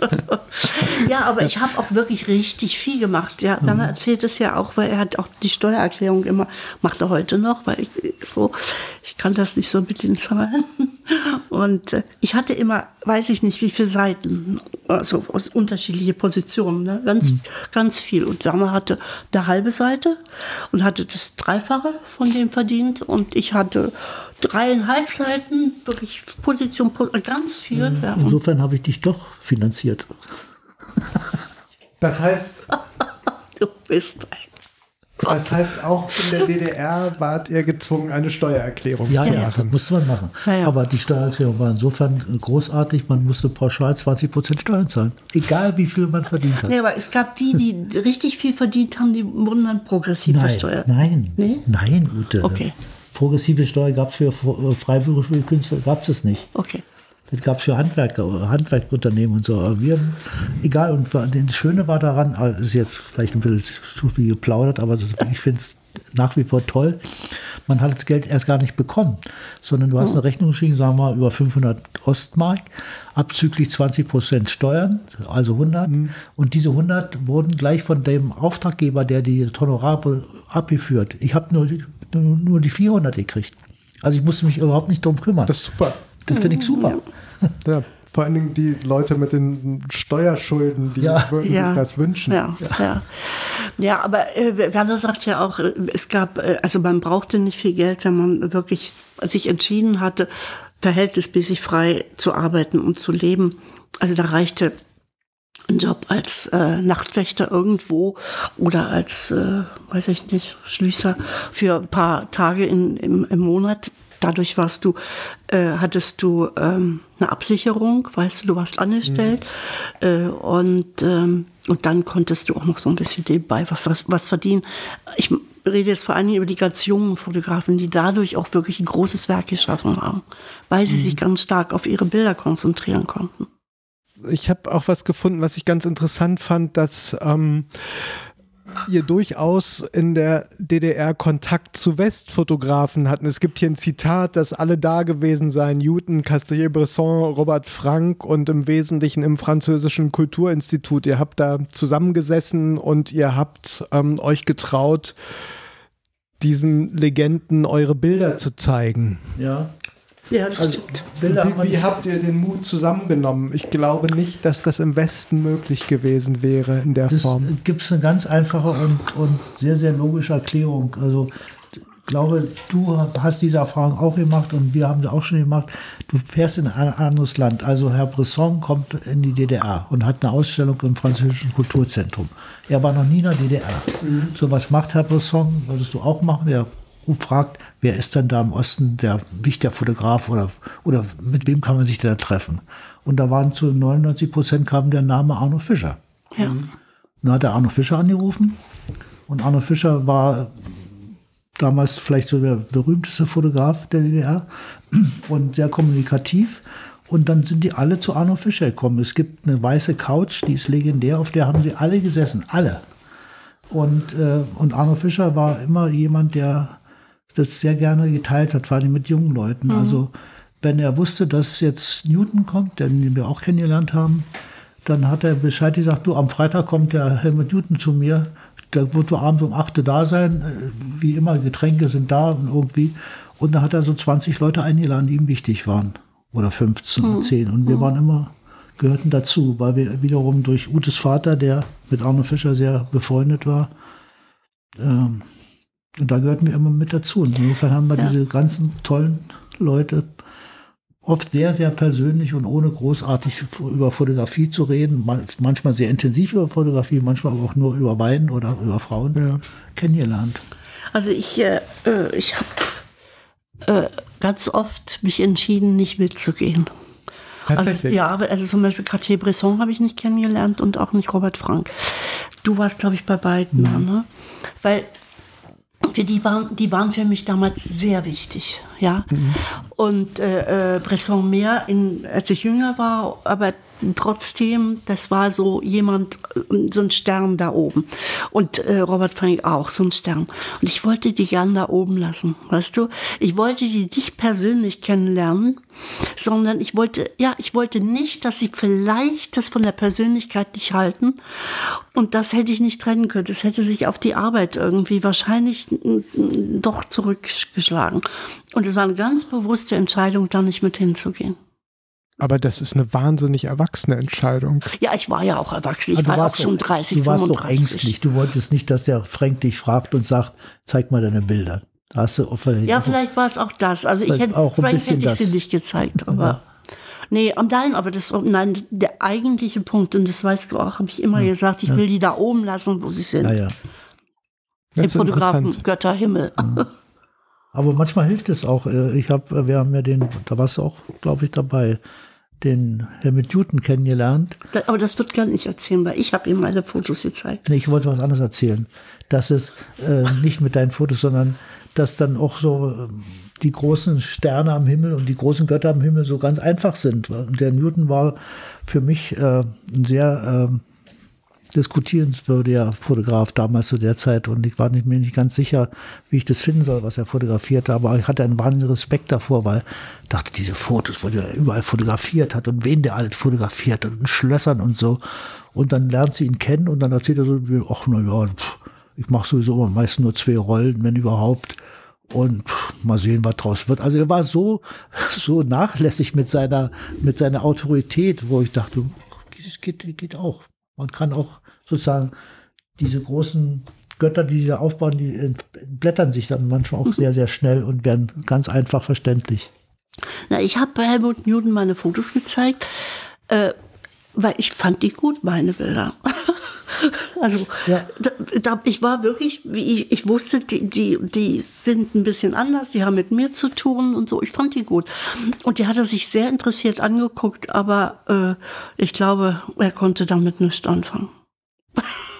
Das hat er aber nicht gesagt. Nein, aber er war höflich. Er, war, er war ganz höflich und so, aber das merkst du ja. Ob jemand. Äh, er ist nicht groß drauf eingegangen. Ne? Aber vielleicht zeigen ihm ständig Leute Bilder und das will- weißt du ja auch. Hast du ihm die Modebilder gezeigt? Ja, oder? Modefotos, Oh, ja. Modefotos, okay. Mhm. Interessant. Naja, und dann war diese Zeit dann plötzlich zu Ende und es fiel die Mauer. Ja. Und äh, was habt ihr gedacht, als die Leute anfingen, über Wiedervereinigung zu reden? War es etwas, was euch irgendwie bedroht hat oder eine Chance? Also habt ihr es als eine Chance gesehen? Also ich meine, Wiedervereinigung, ich glaube, es wäre gar nicht anders gegangen. Weil du, du hättest einfach den DDR-Leuten nicht sagen können, die Grenzen sind offen, aber ihr könnt leider nicht fahren, weil ihr eine andere Währung habt. Äh, Das wäre alles, das war hochsensibel, hochkompliziert. Das war klar, es wird darauf hinauslaufen, aber dass es so schnell ging und so brachial war und wirklich auch so, so unglaublich ungerecht, ja. Und auch äh, kriminell, ja. Also wie, wie diese ganzen volkseigenen Betriebe abgewickelt wurden, das war kriminell. Es war überhaupt nicht Notwendigkeit, notwendig, diese wahnsinnige Eile da an den Tag zu legen. Es sind so viele Ungerechtigkeiten passiert, auch mit Leuten, Ja, da redet man heute noch drüber, über die äh, Behörde. ja, über die Treuhand natürlich. Treuhand. Frau Breul. Ne, es, oder heute redet man endlich mal da, Endlich nach 30 Jahren. nach Ne? 30 Jahren darüber, was da, was da gelaufen ist und was da verschachert wurde. Ja, also Aber für das uns, hat, hat, hat mich sehr gekränkt. ja, aber das kriegst du erst so mit der Zeit mit, weil du befindest dich ja in so einem Sog. Das ist ja, als wärst du so in so einem, in so einem äh, Wasser, was so den Berg runterfällt und du kommst da gar nicht mit, du musst da mit, ja. Du kommst da nicht raus, meine ich. Und ähm, aber für uns, wir haben es als Chance gesehen, weißt du? Also mir ging es so, dass ich so in den, in den Mitte der 80er Jahre, und das sehe ich meinen Bildern auch an, dass da so eine Langeweile auch schon ist. Ja, ich, ich hatte irgendwie alles, was, was man in diesem Land machen konnte. Also was ich machen konnte. Was, das, irgendwie hatte ich das gemacht. Also Sibylle, die beste Zeitung überhaupt. Ja, ich konnte da wirklich fotografieren, was ich wollte. Fast. Fast. Aber immerhin. Und äh, es gab so Wiederholungen, weißt du. Und dann dachtest du, mein Gott, jetzt kurz vor 40 und schon so eine Wiederholung, so eine, und so ein Mittelmaß, ja. Und, ähm, und deshalb war für mich diese, diese Wende ganz toll. Das also war, mit, mit 40 ist man ja mittendrin und Ja. wenn einem sowas mit 40 passiert, dann ist es, äh, da kann man ohne Probleme nochmal durchstarten. Da kann an- vieles nochmal von vorne losgehen und, und natürlich auch mit allen Schwierigkeiten so. Ich habe äh, sehr viele Geschwister, darunter drei sehr viel ältere Geschwister als ich, die hatten es ziemlich schlimm. Aber meine Schwester war damals 55, glaube ich, nee, 60 schon, oder? Wenn nicht 40 war, war sie 60, ja. Äh, die hat stark die Arbeit verloren und die war auch nicht hochqualifiziert. Und Das hat damit zu tun, dass aus, aus dem Krieg, Kriegskind war. Und ähm, die sind, das sind viele Schicksale, die ich persönlich kenne, wo was mir sehr, sehr äh, schmerzhaft vorgekommen ist, vor allem in der Familie. Aber für uns beide mit 40, da, da ja. Und wir haben uns das auch zugetraut, ja. ja. Also wir hatten wirklich noch Und richtig insofern viel finde ich, Kraft und Lust und finde ich die ne? Wende, was, äh, was die politische äh, Ergebnis war, natürlich großartig. Und was auch ganz persönlich für uns dabei rausgekommen ist, auch großartig. Weil man nochmal was Neues anderes machen konnte. Also nicht nur eine Agentur gründen, sondern auch äh, andere fotografische Themen zu haben. Und sich auch nochmal ganz so nebenbei mit anderen äh, Techniken auseinanderzusetzen und sowas alles. Ja. Ja, und die Welt zu sehen. Um da auch fotografieren zu können. Also irgendwo hingeschickt zu werden und das bezahlt zu kriegen, weißt du? Und, Super. Toll. und die ersten Aufträge dann, die äh, jenseits des Ostens stattfanden, war das so, dass sie euch beauftragt haben, weil ihr im Osten seid oder weil ihr Ostler seid und möglicherweise die Welt im Westen anders seht? Na, Ute hatte, hatte äh, einen ziemlich großen Auftrag, den kannst du vielleicht selber erzählen. Ostler Südwesten sozusagen. Äh, das war aus der Motivation Ja. heraus, der, die könnte vielleicht ganz anders gucken, als wir bis jetzt geguckt haben. Aber Es war- generell war die, waren die Auftragslage, ich bin gleich fertig, war die Auftragslage so in den ersten Jahren, wir hatten uns mehr versprochen, dass wir, wir waren einfach die Spezialisten im Osten. Ich bin zu, ich wurde hingeschickt zu irgendwelchen Schließungen von irgendwelchen Bauernhöfen und in Mecklenburg und Brandenburg, also ich alles schon kannte, und, aber wir, wir wussten Bescheid sozusagen. Und, und wir waren wir, die, die Scouts vor Ort. Genau. Wir wussten Bescheid und wir hatten die richtige Sprache, weißt du? Wir, wir haben mit den Leuten ganz anders, wir haben normal so gesprochen, wie wir immer miteinander gesprochen haben. Da war eben kein falsches Wort. Also so. Und das war damals ganz wichtig, weißt du, wenn du im Osten fotografiert Aber es hast. war die erste Zeit mir langweilig, die ersten zwei, drei Jahre so. Vom Themen her, Ja, ne? von Themen. Alles im Osten hoch und runter. Und es war ja auch so, dass jeder Puck interessiert ja die ersten zwei, drei Jahre, was in, in Ostdeutschland passierte, ja. Ähm, und ich weiß, ich bin, ich habe dann äh, äh, de Maizière fotografieren sollen und der hatte irgendwie überhaupt keine Zeit. Und da haben sie gesagt, okay, der fliegt nach Wien und flie- fliegt dann wieder zurück und ähm, die, dann könntest du doch im Flugzeug vielleicht ein Porträt machen. Ja? Und dann bin ich mit de Maizière und seiner mm, Entourage nach äh, Wien geflogen. Ich war noch nie in Wien. Wir sind aus dem Flug, aus vom, vom Flughafen runter in die Autos äh, zu der äh, Veranstaltung, bei der er war. Äh, da durfte ich nicht mit rein, habe ich draußen anderthalb Stunden gewartet, dann in die Autos in, zum Flughafen und zurück. Das war mein erstes Wien-Erlebnis und das ist schon Wahnsinn, wenn du diese Stadt noch nie da warst und im Grunde genommen nur so aus dem Autofenster äh, so, eine, so eine Strecke siehst. Also das werde ich nie vergessen. Ja.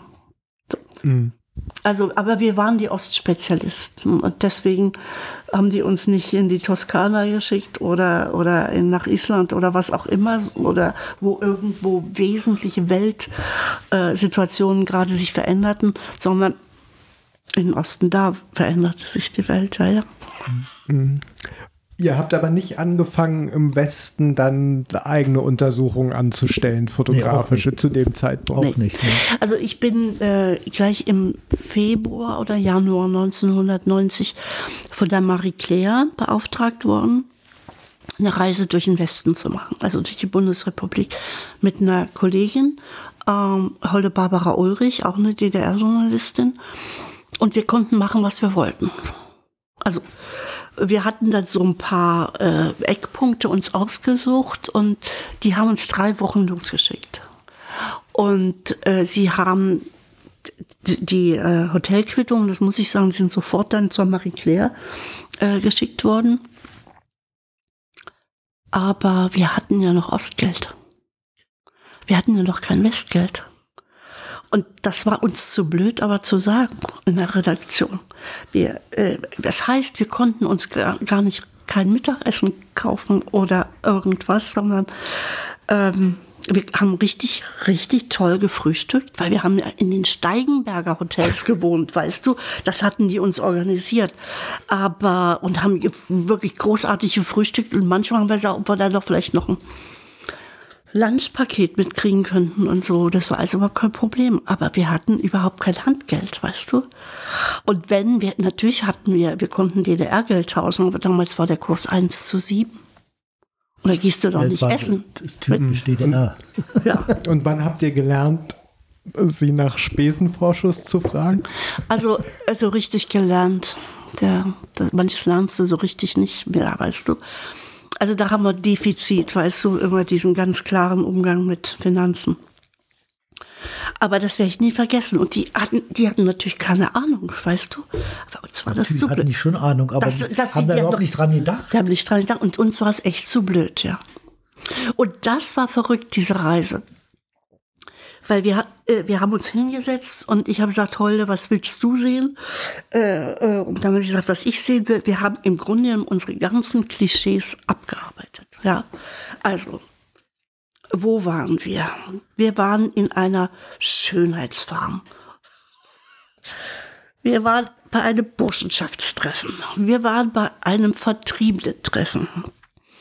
Wo waren Wir wir, denn waren noch? bei den Gastarbeitern auf dem Feld. Wir waren bei den Gastarbeitern auf dem. Feld. Genau. Ihr wart bei dem Münchner Modezahn, wie hieß er? Äh, Bei, bei äh, ja, Wie hieß der? Mooshammer. Mooshammer. ja. Also wir haben all diese Westklischees, die wir im Kopf hatten, die wollten wir mal kurz überprüfen. Ihr wart im Swingerclub. Wir waren im Swinger Club. Und habt ihr gesagt, hallo, wir kommen aus dem Na, Osten, na. wir wollen hier mal mitzwingen? Nein, also das war das, aber das war so, wir, das war in Bad Godesberg bei Bonn, das werde ich nie vergessen, ja. Und da sind wir die Straße lang gefahren, wir hatten einen Mietwagen, klar, sind wir lang gefahren und da war so ein komisches Schild, ja. Und dann, dann äh, sagt Holle Baba, wollen wir mal gucken? Und dann sind wir links raus. Und dann war das ganz mysteriös, ja. Es stand, glaube ich, sogar Swinger Club dran. Ich hatte das Wort noch nie gehört. Und Holde auch nicht. Und dann haben wir geklingelt. Und dann haben wir gesagt, wer wir sind und was wir machen. Und wir wissen nicht, was das ist. Ja, ob sie und, und dann haben sie uns das erklärt. Und das war wirklich, das war so, wenn du noch, wenn du von etwas erfährst, äh, was du dir gar nicht, äh, ja, von dem du noch nie gehört hast, das war schon verrückt. Und dann wollten wir natürlich da fotografieren und ähm, äh, und dann hieß es, ja, dann müssten wir aber uns auch ausziehen. Und dann haben wir einen Tag diskutiert, Holde Barbara Ulrich und ich, ob wir uns ausziehen oder nicht, ja. Und dann habe ich zu Barbara gesagt, ich will das sehen, ich will, die, ich will Bilder machen, ja. Und dann sagte sie, ähm, als meine Ethik, als. Und, äh, und jedenfalls hatten wir, durften wir dann irgendwelche, äh, also wir durften Kleider, durften dann doch was anbehalten. Und dann kamen wir dahin und dann war es aber so, ähm, dass wir alles, wir konnten so bleiben, wir wollten und hatten drei oder vier Leute äh, äh, als Interviewpartner und wir haben dann nur die Chefs fotografiert. Also wir waren nicht bei der, bei der Aktion dabei. Ich, ich, ja, aber das Foto reicht, was ich da gemacht habe von den beiden Chefs. Das sagt auch eine Menge. Von diesen Fotos von dieser Reise ähm, hast du jetzt ähm, nach 30 Jahren dann nochmal drauf geguckt Ja. und ähm, Ja. was gefunden, was als Bild hält? Äh, also ich habe ich hab dann nur zwei Jahre später nochmal die, den Osten fotografiert im Auftrag vom Stern. Und diese beiden Arbeiten habe ich in Vorbereitung der Deichtorhallenausstellung zusammengefügt. Sie, heißen Brüder und Schwestern. Und äh, die, du weißt wirklich bei manchen Bildern nicht, wo sie entstanden sind, ob die im Westen sind oder im Osten. Also du siehst schon auf diesen Bildern, bis auf diese extremen äh, äh, mit dem Burschenschaftstreffen und so weiter, obwohl das findest du jetzt ja auch ohne weiteres in Jena oder wie auch immer, äh, dass da doch eine große Ähnlichkeit ist bei diesen Deutschen, obwohl so viel 40 Jahre unterschiedliche Entwicklung war. Ne? Ja, es sind gute Bilder bei, die auch der, in, in der Ausstellung nicht von der Wand fallen. Okay, und dann habt ihr diese legendäre Agentur gegründet und äh, soweit ich informiert bin, habt ihr darüber schon gesprochen, bevor die Mauer gefallen ist. Ist das richtig? Ja, das ist richtig. Da war noch nicht unbedingt äh, das Ziel, eine Agentur zu gründen, sondern es gab damals, äh, oder die gibt es immer noch, eine Petra Göllnitz, äh, die die Idee hatte, die, da muss man ganz ehrlich sagen, dass die Hauptidee von ihr kam, sie aber ganz anders gestrickt hat. Das war noch im Sommer 89, glaube ich. Nee, nee, es war im Oktober 89. Jedenfalls hatte sie die Idee, äh, sie wollte eine Agentur gründen und die ostdeutschen Fotografen im westlichen Ausland vertreten. Und sie hatte dazu schnell mal einen Schweizer geheiratet, damit sie ausreisen kann und einen Pass kriegt und so. Ich glaube ich glaub nicht, dass sie ihn geheiratet hat. Aber sie hat doch einen Ausreiseantrag. Ist, aus, ist, ist egal, jedenfalls äh, aus diesen Gesprächen, da gab es eine legendäre Veranstaltung bei ihr, im, äh, bei ihr im, in der Wohnung. Da hatte sie alle Fotografen eingeladen, wo sie meinte, dass die dafür in Frage kommen. Das waren ungefähr 40 Leute. Das war in so einer Berliner Wohnung. Berliner Zimmer, sagte, vielleicht war das so das größte Zimmer in den Mietshäusern. Und Im Berliner Zimmer haben wir uns da getroffen. Wir waren 40 Fotografinnen und Fotografen. Davon haben bestimmt 35 geraucht. Wahrscheinlich 38. Wahrscheinlich Wahrscheinlich 38. Und, Ja. und Peter hat ihre Idee äh, sozusagen vorgeschlagen. Wir haben heiß diskutiert und hin und her und dann dauerte doch alles immer dann nach, dieser, nach dem Gespräch, was machen wir denn, was machen wir nicht. Und dann kam natürlich die Geschichte, hat uns sozusagen so ein bisschen eingeholt. Und dann war, hilf mir bitte, Ute, wenn ich das durcheinander bringe. Der Stern hatte, Das war gerade, da war eine Stadt zwischen. Die, also die Geschichte hat uns so ein ich bisschen denke, ich soll dir gerade helfen. Du hast mir insofern nicht geholfen, dass ich genauso weiter erzählen wollte.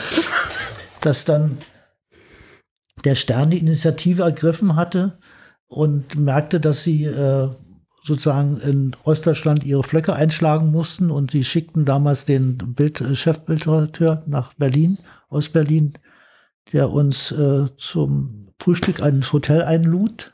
Auch wieder eine ganze Mannschaft von Fotografen und dann auch Peter Göllnitz. Und ganz schnell äh, stellt sich dann raus, dass äh, er nicht nur die Fotografen eingekaufen wollte oder eingekauft hat, sondern auch gleichzeitig Petra Göllnitz, weil er wusste, die ist für ihn jetzt Gold wert, die hat den Durchblick im Osten, die kennt alle Fotografen und ist eine Ostlerin. Wir waren also schlagartig unsere, unsere Leitfigur los.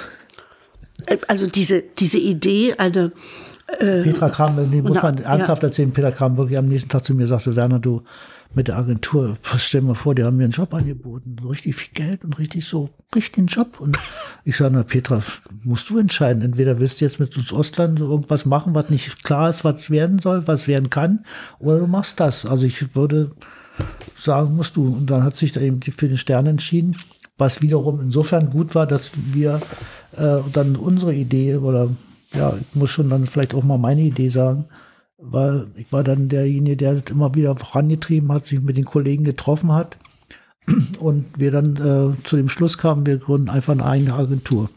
also Und- nicht mehr jetzt jemand äh, Von der das betreut, sondern ihr Ja, seid ja, quasi ein Genau. Kollektiv, Genau. obwohl das Kollektiv gerade Genau, abgewickelt genau. wird. Ja, ja. äh, Ja, ja, wir bilden ein Kollektiv. Alle waren vorher freiberuflich, ne? Die- Dies betraf, ja. Und äh, so ist dann die Grundidee entstanden und dann gab es viele, viele Gespräche. Und dann gab, kam es dann eben zur Gründung, oder wo wir dann auch öffentlich gesagt haben, äh, wir wollen jetzt eine eigene Agentur gründen. Was äh, damals dann in Paris im Frühjahr 89, ja. im Frühjahr 90 gab es eine riesengroße Kunstausstellung in Paris, eingeladen vom Präsidenten. Ich verwechsel immer Giscard d'Estaing oder Jacques Chirac. Mitterrand. Mitterrand, Was, Mitterrand? 89. Also ich glaube, äh, Chirac hatte eingeladen. Ja? Nein, Quatsch. Nein. Quatsch, ich weiß auch nicht.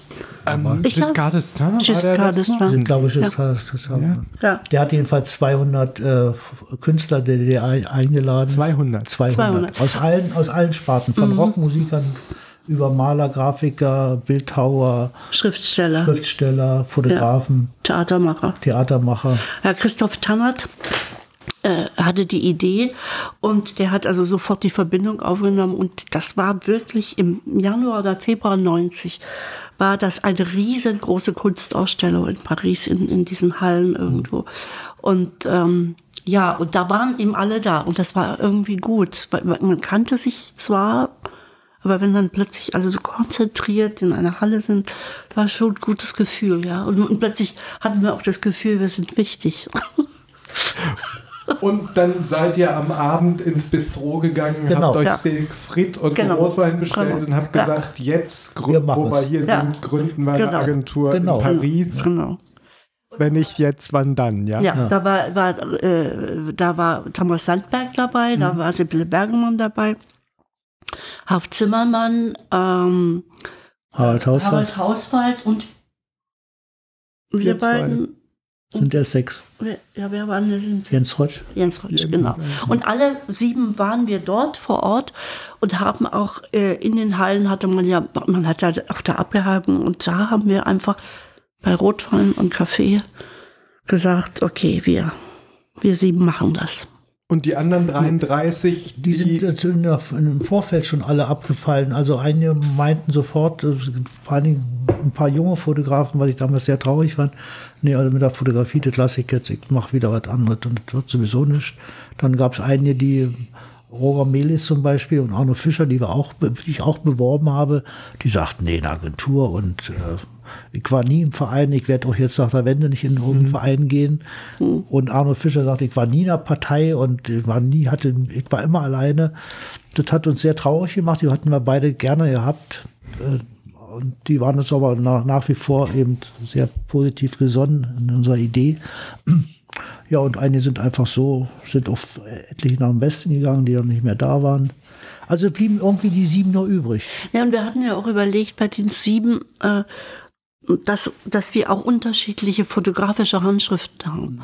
Es wäre ja jetzt Quatsch gewesen, wenn wir alle diese ähnlichen äh, Fotografen mhm. zusammengefasst hätten, sondern war klar, der geht mehr in die Richtung und der in die Richtung. Also die Palette ist eine größere. Und da haben wir vielleicht mehr Chancen, wahrgenommen zu werden. Also ihr habt dann schon im Bezug auf den Markt gedacht, ja. der sich ja. da ja. öffnen würde, über den ihr auch schon über befreundete Fotografinnen aus dem Westen Bescheid wusstet. Also es war uns völlig klar, dass es schwierig wird, ja, weil es wirklich äh, der, eigentlich der Markt voll war in der Bundesrepublik und jetzt kamen, die, kamen wir noch dazu. Und wir haben einfach, wir wussten, einige werden es vielleicht schaffen, hm. aber als Gruppe bist du ja bist du einfach lauter, bist du präsenter. Mhm. Und ähm, das haben wir probiert. Und dann haben wir, äh, dann haben wir Räume gesucht und das war auch so ein bisschen abenteuermäßig. Äh, wir waren in ganz vielen Räumen und dann hatten wir auch eine Sekretärin, die sozusagen Agenturleiterin ist. Und dann haben wir ein Telefon gekauft, so ein transportables, so ein ein Sechs Kilo schweres. Westmark kostete. Ja. Ihr ja, brauchtet. Ja, ja ich weiß, das ist legendär in meinen Recherchen ja, schon. Und, äh, und dann haben wir so getan, als ob wir wüssten, wie das geht.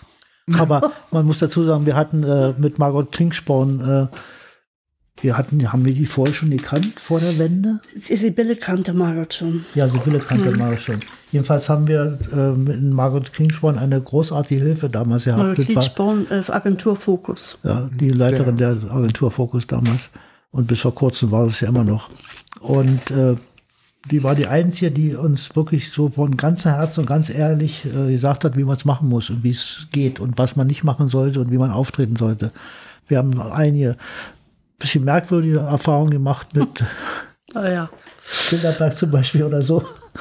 Die, äh, was nicht, soll ich nicht erzählen? Nee? Gut.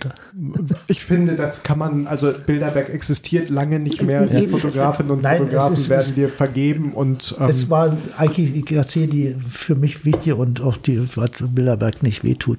Äh, die kamen dann irgendwie in- nach Ostberlin und luden alle äh, ein. Äh, ganz viele Fotografen aus dem Da waren Osten. dann wieder die vielen, weißt du? Wir waren wieder eine von den Ja. vielen. Luden in, irgendein, in irgendein Atelier, weiß ich nicht Erinnere mich in irgendeins in dieses tolle Atelier von Diller, von diesem Maler äh, Diller. In, Schönerhauser. Oh, ja, dieses legendäre Ding, ja. Ja, luden die ein und wollten mit uns in Gespräch kommen und so. Und man wusste dann auch sehr schnell, warum sie gekommen sind. Die suchten natürlich einen neuen Fotografen, Klar, neue mit- Partner. Und wir sind Mit dann Ostkompetenz.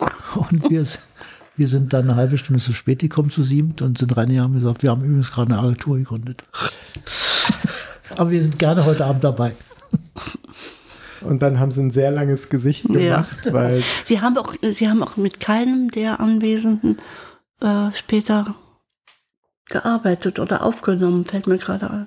Die sind, glaube ich, doch unter sich geblieben im Hamburger Kreis. Dann, ne? Ich glaube nicht, da hat nie ein Ostfotografen. Naja, Klar. also das war ja auch so zu so einem Zeitpunkt, äh, dass die ja noch sehr ähm, marktdominant war Ja, Ja, und mit einer großen Chutzpe, also musste auch jedes neu aufgenommene Mitglied 8000 Mark bezahlen. Ich hatte damals auch eine Anfrage und ich habe gedacht, nee, ich kaufe mir, glaube ich, lieber ein Auto und bin dann zu live gegangen. Also da war noch diese Zeit. Ja, aber die so- waren schon sehr berühmt in ja, der ja, Zeit. die Ne? waren sehr berühmt Und präsent. Sehr präsent. Die haben Ja. tatsächlich Geo ja eigentlich Ja. Ähm, von Ja. deutscher Seite aus dominiert. Aber bei uns hättest du auch 8000 äh, Mark zahlen müssen. Na, so viel nicht, 5000. Fünf, nee, nur fünf. Nur fünf. Und wenn du gegangen wärst, hättest du es wieder gekriegt. Ach so als Einlage. Ja. Mhm. Aber das haben wir dann schnell abgeschafft. Das ist mittlerweile nicht mehr so. Ich Ist muss nicht mehr. keine Eintritt mehr bezahlen. Naja, als Nee, also- Einlage finde ich das jetzt Ja. auch nicht wirklich schlimm. Ja. Also wenn du eine Beteiligung Ja. hast und wenn Genau. du wieder gehst, das auch noch wieder kriegst und finde Weil wir haben ja wirklich am Anfang. ihr hattet echt, ja nichts, ne? Wir hatten, wir hatten ja nichts, weißt du. Nein, das hört sich natürlich so blöd an. Aber man hat auch, man hat ja erstmal nichts, wenn Nee, man sich jetzt wirklich nichts. zusammentun Ja, würde und nein. müsste auch jetzt Naja. sagen, okay, wenn wir das jetzt gemeinsam machen, dann muss jeder Ja. irgendwie Ja. 5.000 oder 10.000 Euro mitbringen, weil du brauchst ja erstmal eine Infrastruktur und da habt ihr dann ja dieses tolle haben, Telefon. wir haben uns gekauft. auch wegen aus finanziellen Gründen nicht zu einer GmbH zusammengeschlossen, als damals mit Gründung, weil da brauchte man 50.000 Mark. Woher die 50.000 Mark nehmen? Und da hat uns jemand empfohlen, mach doch eine Genossenschaft. Wir waren früher nie Genossen, dann haben wir eine Genossenschaft gegründet. Eine Genossenschaft brauchst du mindestens sieben, das waren wir. Und jeder muss symbolisch eine Mark einzahlen. Das ist Stammkapital. Und insofern waren wir über viele, viele Jahre eine Genossenschaft. Aber ich glaube, da ist es doch so, du hast drei Vorstände und vier Aufsichtsratsmitglieder Furchtbar. oder sowas. Und die Steuererklärung ist die Hölle. Die Steuererklärung und vor allen Dingen die Prüfung. Jedes Jahr kam ein Prüfer oder eine Prüferin und diese Prüfung dauerte mindestens fünf Arbeitstage, wurden unsere Bücher geprüft, damit wir auch unsere Genossen nicht bescheißen. Aber wir waren ja eigentlich selber alle in Amt und Würden, weil wir alle irgendein Amt hatten in der Genossenschaft, alle sieben. Ja, ich glaube, du musstest auch, äh, du musst, glaube ich, auch die genossenschaftlichen Ziele einhalten. Ja, ja, also das, das Genossenschaftsrecht ist von 1800 schieß mich tot und ist nie richtig modernisiert worden und ist ganz furchtbar. Ich kann mich an eine kleine Episode, ganz kurz zwei Sätze. Wir hatten eine Prüfung und zum Schluss war alles okay und dann war der letzte Akt war, dass unsere Sekretärin, damals Iris Müller, musste die Kasse zeigen. Die Handkasse. Und musste vorzählen, was in der Handkasse, du mit den Büchern übereinstimmt. Und da waren 76 Pfennig zu viel drinne. Nee, oder zu wenig. Nein, zu viel. Nee, war zu viel drin. Und da habe ich so ganz lax gesagt, in Anwesenheit des Prüfers, ach komm, hier, es gibt mir die 76 fertig her, dann mach, dann ist das Kassenbuch okay. Das war so eine Eintragung im Prüfungsbericht, dass der, dass der Chef der Genossenschaft gesagt hat zu seiner Sekretärin, sie müsste ihm jetzt die 76 Pfennig geben, damit das Kassenbuch stimmt. Und da wusstet ihr dann endgültig, dass ihr in Deutschland angekommen seid, dass Ja. nicht nur Ja. die DDR ein relativ Oh, nee. spießiges Land war, sondern auch der Goldene Westen. Und dann haben wir, haben wir ja auch, sind wir dann, äh, haben wir es ja auch verändert, ne? Wir sind jetzt keine Genossenschaft mehr. Und ähm, hat euch das äh, erstmal was genützt oder war es ein Klotz am Bein? Nee, es hat absolut genützt. Du meinst die, die, Die, die Agentur, ja. Ja, also, es hat uns sehr, total. sehr genützt. Also nicht nur, nicht nur wegen der Arbeitsteilung, die wir damals schon ziemlich gut in den Griff bekommen hatten. Äh, Wir hatten sogar eine kurze Zeit ein eigenes Labor äh, gehabt wegen der Sechsentwicklung, weil Mhm. das Schweine viel Geld kostete und so. Aber vor allen Dingen, was wir heute Gott sei Dank immer noch äh, schaffen, dass wir uns weiterhin über Fotografie unterhalten haben. Das war eigentlich mit einer der Hauptgründe, weil das äh, gerät leider auch zunehmende Vergessenheit, dass die aktiven Fotografen der DDR, mit aktiven meine ich ja die Gruppen in Dresden, in Leipzig, in Berlin, dann gab es auch in Rostock so vier, fünf Fotografen, dass die fast alle immer sehr intensiv mit sich miteinander auseinandergesetzt haben, miteinander auseinandergesetzt haben und über Fotografie geredet haben. Und und das war eines der Gründe, warum wir auch die Agentur gegründet haben, weil wir das weiter wollten. Man hätte natürlich das von einer in einer anderen Form machen können, aber wir fanden eben die Form der Agentur sehr, sehr passend dafür und, und das war, war damals und ist heute immer noch äh, eines der Hauptgründe, warum es die Agentur, glaube ich, noch gibt.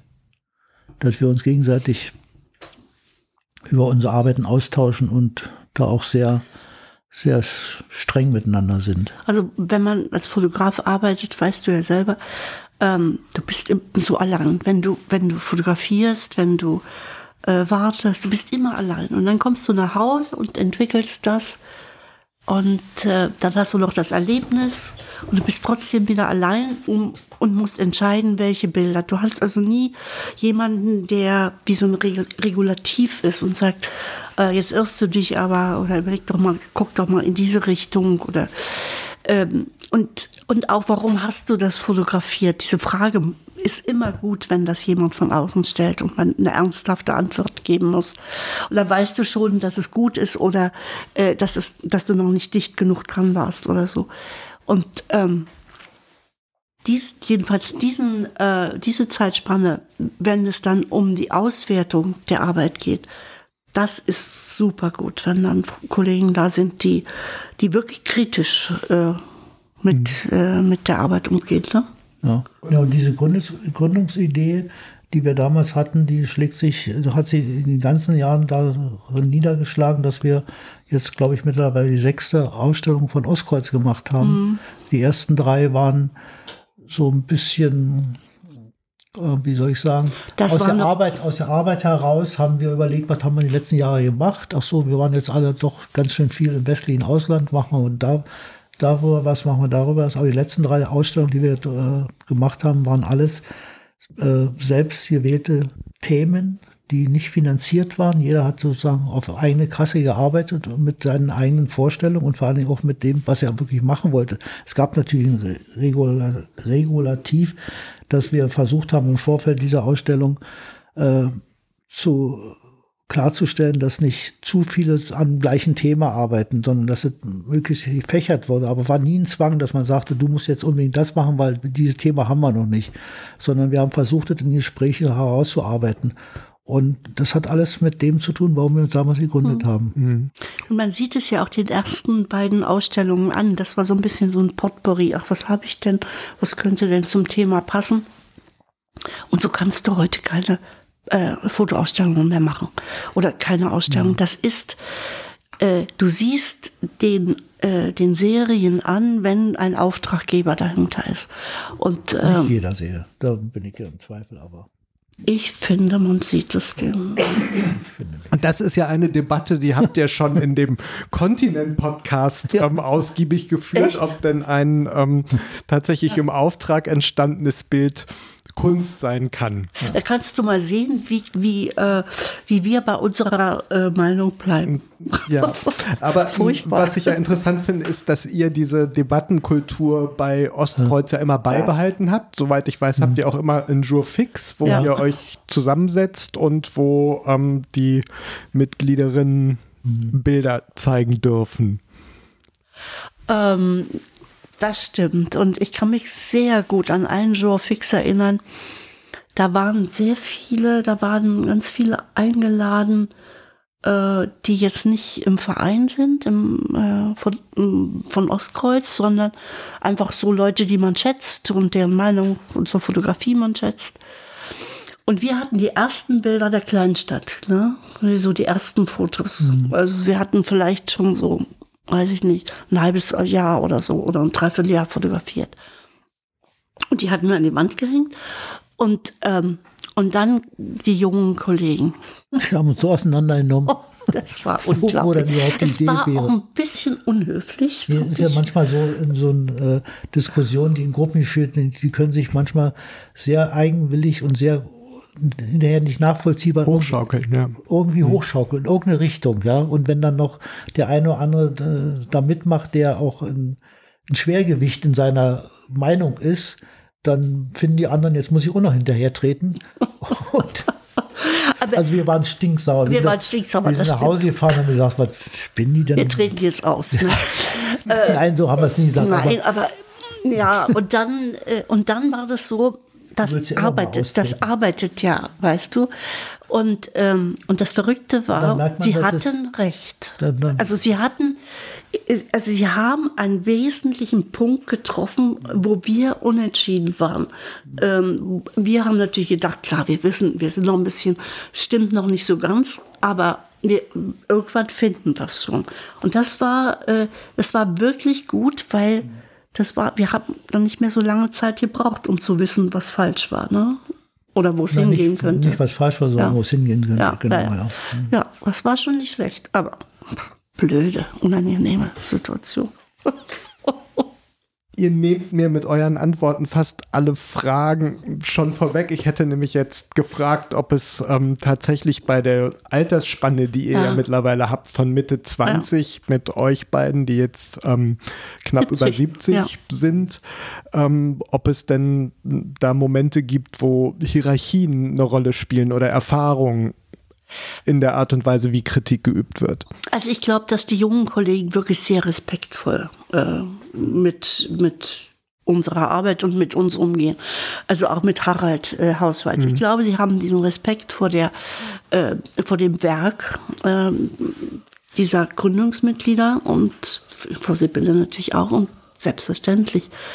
Ähm, aber trotzdem bei aktuellen Arbeiten nützt das ja nichts. Da muss man ja, da muss man, da ist man Kollege wie jeder, wie jeder der anderen, weißt du. Und da wird auch Klartext gesprochen. Aber ansonsten spüre ich wirklich einen, wirklich einen großen Respekt und, ähm, und dann ist es schon so, wenn, glaube ich, jemand von uns wirklich mal ein ernsthaftes ähm, Wort redet, ähm, da hört man schon zu. Hm.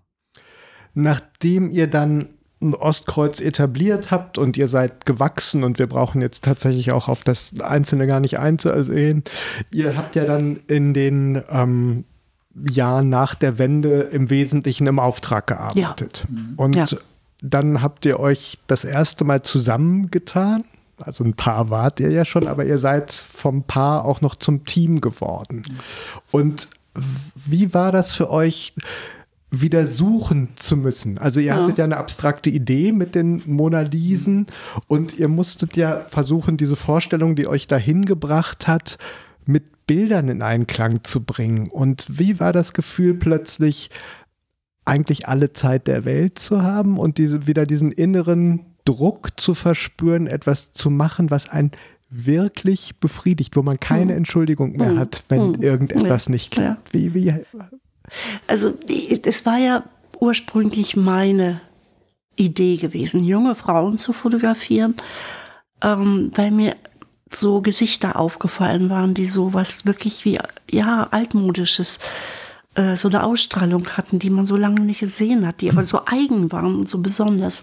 Es ging aber auch, glaube ich, ein bisschen, jedenfalls bei mir und glaube auch bei dir im Unterbewusstsein, dass so diese Gleichmacherei in der Mode, diese Modetrends, wenn man so auf die Straße geht, haben sie alle irgendwann, die jungen Frauen, alle den gleichen Rock an oder alle müssen dann weiß ich nicht, Strumpfhosen schwarze tragen oder Also die, dieses Spezielle, ne? So, Dieses, wenn man in, in, Metropolen in Berlin oder so unterwegs ist, dann sehen die alle gleich aus. Und die Idee bei Ute war, das gibt doch noch was anderes als diese, als diese aufgeschickten jungen Mädels, die, die nur Äußerlichkeiten, diese Äußerlichkeiten, die auch durch die Gesellschaft natürlich immer wieder äh, befördert worden durch Kaufzwang und durch die ganze, ja, äh, Ja, und diese Gesichter, weißt du, an denen man so hängen bleibt, in die man wirklich noch länger gucken möchte, da hat man natürlich die Fotografie so eine wunderbare Möglichkeit, dann ein Bild zu machen und das sich anzugucken, weißt du?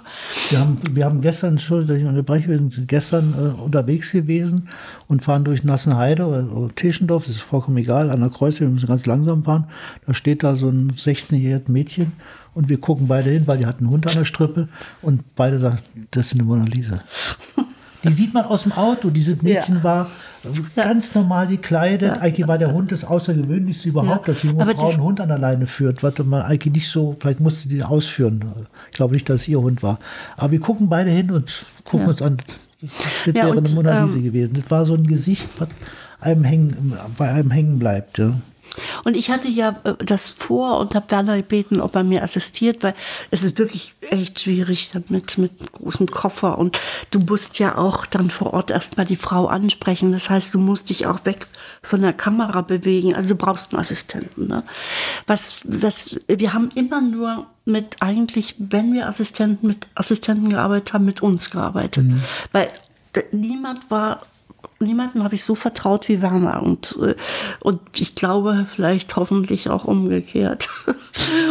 Belichtung habe ich schon selber gemessen. Es ist unmöglich, der ist unmöglich. Und dann, und, ähm, und dann äh, haben wir also dort junge Frauen angesprochen und, und das war auch für uns ja ganz neu, also für mich auch die Arbeit. Und, und Werner hat äh, sich mehr eingebracht als sonst. Sonst war es immer so, da hält man sich beide, haben uns dann immer im, im, im Hintergrund gehalten. Also wir waren wirklich im besten, Ja. besten Sinne Assistenten. Ja, und so muss das auch sein, weißt du, weil der eine hat den Hut auf und der hat die Entscheidungen zu treffen. Und plötzlich war Werner stärker dabei und ich habe gemerkt, das tut der Arbeit gut. Also aus reinem Zufall merkst du, die Arbeit wird viel besser, wenn wir beide äh, gleich Aber die Entscheidung haben wir sehr schnell getroffen Ja. am dritten Tag. Ja, bei der genau. ersten Serie, Ja. bei der ersten Mona Lisa-Serie am, dritten, am dritten Tag. Abends im Hotel. So ungefähr, wer macht jetzt eigentlich die Fotos? Du oder ich? Oder. Ja. darf ich noch oder darf ich nicht mehr? Oder darf ich gar nicht mehr sagen? Oder so, weißt du. Und das war eine super Ganz spontane Entscheidung. ja. Entscheidung im Hotel am Tisch. Mensch, lass uns doch was zusammen machen. Also Ja. war nie Konzept, nie. Also wir haben nicht überlegt, was könnten wir jetzt noch machen? Was ist besonders? Okay, tun wir uns zusammen. Sowas nicht, sondern es kam aus der Arbeit. Ne? Und ihr habt dann auch abwechselnd abgedrückt oder hat immer Ute Das ist so eine abgedrückt? Sache, über die reden wir Ach, nicht. ach so, okay, entschuldigt. Ich wollte euch natürlich nicht zu intime Fragen stellen. Nein, es gibt schon eine Arbeitsteilung, natürlich. Also ich kann einfach schneller eine 4x5 aufbauen als Ute. Und Ja. da braucht man gar nicht drum herum zu reden. Und dann steht das Ding und dann, dann sind wir wieder ganz gleichberechtigte Partner. Jeder guckt durch. Und sagt, Also bei, Die den, bei, den, bei den Porträts oder? muss natürlich schnell gehen, weil man kann die Leute da nicht verhungern lassen, auf dem Stuhl sitzen. Aber auch bei anderen Motiven, jeder guckt durch und dann gibt es Diskussionen, die sind manchmal innerhalb von einer halben Minute geklärt. Äh, anderes Objektiv? Nee, auf keinen Fall. Also wenn, dann höchstens ein bisschen höher und so. Und dann Ausschnitten, hm, was meinst du, hier oben die Ecke ist da richtig oder sollten wir doch noch einen kleinen Schwenk machen?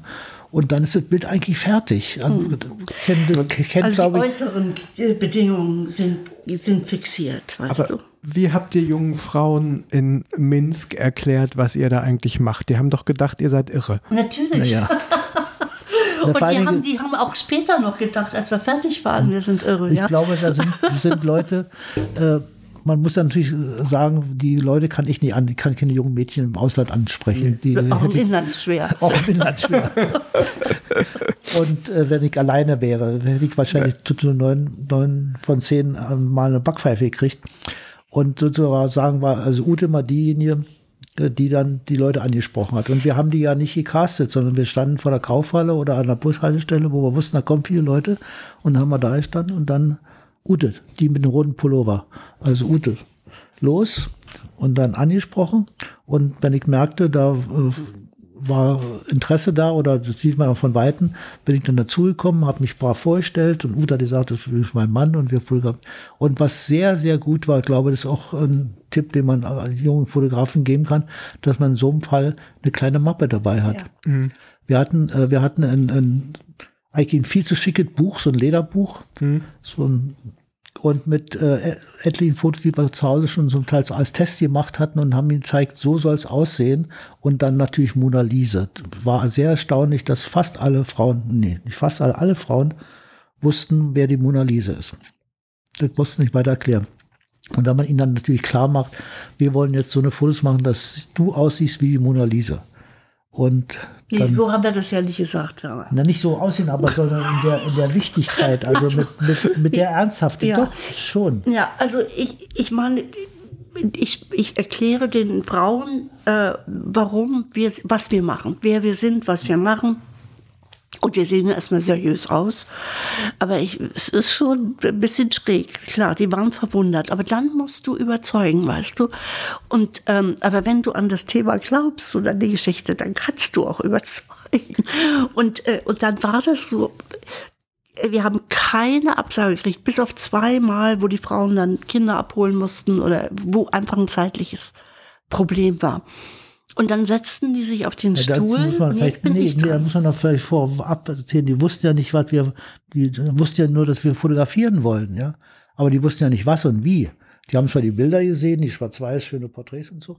Und dann äh, haben wir gesagt, okay, haben uns ja einig, dann mussten die manchmal so 50 Meter mitkommen, weil die Kamera war ja schon aufgestellt. Wir hatten uns mit uns selber schon getestet, wo wir, wo wir denjenigen fotografieren. Die ja. Kamera stand da und wir waren da auch sehr großzügig. Wir haben Glück gehabt, wir haben es nie geklaut worden. Die stand mal 100 Meter weiter irgendwo, stand die Kammer und. In Minsk. In Minsk. In ja. Minsk zum Beispiel, ja. Und dann sind wir mit der Frau dann dahin gegangen, zu dritt dann. Und dann haben wir gesagt, sie müssen sich auf diesen Stuhl setzen. Und das ist die Kamera. Und da merkten die auf einmal, ich glaube, das war ein magischer Moment, ja. dass es ernst ist. Dass es wirklich was ganz, ganz Ernsthaftes ist. Ja, dass es und auch was Besonderes ist, weißt du. Nicht diese kleinen mit Klick, Klick und Klick, Klick, sondern und als die da saßen und wir beide grauhaarig uns angestrengt haben, mit ihnen zu kommunizieren und so, ich sage immer wieder, es gibt bestimmt etliche, die sind weggegangen nach einer halben Stunde und haben gesagt, was war denn das jetzt eben? Was ist mir denn jetzt gerade passiert? Ja, die, aber ich, was ich hinterher noch nicht wussten, was los war. Was ich so toll bei dem Fotografieren fand, also wir, wir treffen jemanden, den wir noch nie vorher gesehen haben. Äh, reden wenig miteinander, bitten sie, sich auf den Stuhl zu setzen und machen dann zu dritt, wir haben zu dritt das Bild gemacht, ja. Und da war etwas, was uns drei verbunden hat. Also man das war bei den guten Bildern. Ja, bei den ja. guten Bildern. Also, du, also wir haben das gespürt, dass da irgendwas Magisches ist und die, die junge Frau hat es auch gespürt. Also das war wie so kurz so, wie so ein Summen, Rauschen und dann stand sie auf und das meint, meinst du ja, ne? Mhm. was war denn das jetzt eben? Uns ging es aber auch so. Also uns ging es auch so. Wir waren, wenn, wenn wir uns dann verabschiedet hatten und die Unterschrift hatten, dass, sie, dass wir das verwenden dürfen, die mussten uns ja glauben, wir, wir haben ja nicht mit Polaroid gearbeitet, sondern auf Negativfilm, weißt du, wir konnten ja nichts zeigen. Und dann war das, dann gingen die und dann waren wir aber auch wie in so einem, in so einem anderen Zustand. Also total toll und sehr zu empfehlen. Das glaube ich, kann man den Bildern auch ansehen. Also als auch einige, einige Frauen, wenige, aber einige Frauen, die diese Situation einfach nicht meistern konnten. Ich kann mich an eine erinnern, die war hochrot, die war so aufgeregt, die wollte unbedingt das mitmachen. Also die war nicht, wir haben keinen gezwungen, aber die hat einfach emotional, wahrscheinlich eben wegen dieser aufwendigen Kamera und wegen dem großen Bambolium, was man dann, da, dann doch macht, sie hat es nicht geschafft, sich, sich, locker zu machen. War das bei euch, habt ihr euch ähm, für jeden Tag ein Limit gesetzt? Weil das, was ihr beschreibt, also ich hätte sowieso schon gedacht, es kostet extrem viel Kraft, mit fremden Menschen in Kontakt zu treten, dann diese Situation zu finden, auszuhalten. Wie viel am Tag habt ihr fotografiert? Habt ihr manchmal gesagt, wir machen nur zwei? Oder, ähm, du redest sowieso zu viel. Frag ihn mal, der wird es der wird's dann rausschneiden. Oder zusammenschneiden. Es wird nicht geschnitten. Nein, also äh, wir haben zuerst ähm, für, uns für den Hintergrund entschieden. Der ist zwar unscharf auf den Bildern, aber das ist total wichtig, welcher Grautöne der hat, welche Formen der hat und so weiter. Und dann haben wir gewartet, bis jemand kommt. Wir hatten super Hintergründe, ganz toll. Da kam nie jemand vorbei. Äh, das haben wir aber schon am zweiten Tag dann gemerkt, also dass wir Kompromiss schließen müssen, also äh, sozusagen irgendwo an Orten sind, wo Leute sein können und äh, der Hintergrund. Ne? Und äh, dann haben wir äh, äh, ja. Das hätte ich besser erzählen können.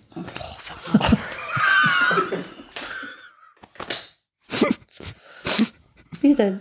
Du hast es doch falsch erzählt wir haben sehr schnell in Reykjavik sehr schnell äh, für uns unser Arbeitsrhythmus gefunden. Wir haben in der Regel immer zwei Tage lang überhaupt sind wir durch die Stadt gefahren.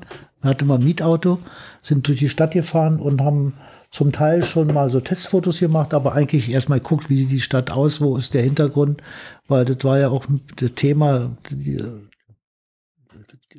die, Vorstädte. Es sollten ja auch Vorstädte sein. Wir wollten ja nicht im, im Zentrum fotografieren, wo ein äh, wieder zu erkennbares Bauwerk ist, sondern es sollte schon diese Atmosphäre von Vorstädten haben. Und da haben wir zwei Tage in der Regel immer erst geguckt mhm. und rum. Und dann hatten wir uns gegenseitig fotografiert, auf so einem Stuhl sitzend und damit wir sehen, wie das ist. Und, und Aber das haben wir mit Handy gemacht oder mit Digitalkamera? Digitalkamera, ja. Dass wir abends auch gucken konnten. ja. ja. Und, und dann haben wir eben sehr schnell die, zuerst den Fehler gemacht, dass wir sagen, wunderbarer Hintergrund, aber wir überhaupt nicht daran gedacht haben, wir brauchen auch doch die Frauen. So, und jetzt kannst du weiter erzählen. Und dann haben wir also an, an diesen Orten äh, Frauen, also Hintergründe und Frauen gefunden.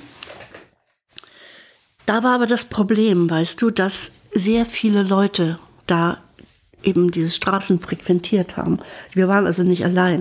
Und das ist natürlich für jemanden, der das nicht gewohnt ist, sich fotografieren zu lassen und so im Mittelpunkt plötzlich zu stehen, wahnsinnig äh, verunsichernd. Also wir haben zum Beispiel ein Bild gemacht in, in Minsk. Ähm, dann haben wir einen Blick auf diese leeren äh, äh, Neubauhäuser, die da stehen. Und hinter uns ist eine eine Haltestelle, wo bestimmt 30 Leute immer zustanden. Bis das ist ein richtiger Busbahnhof ja. gewesen.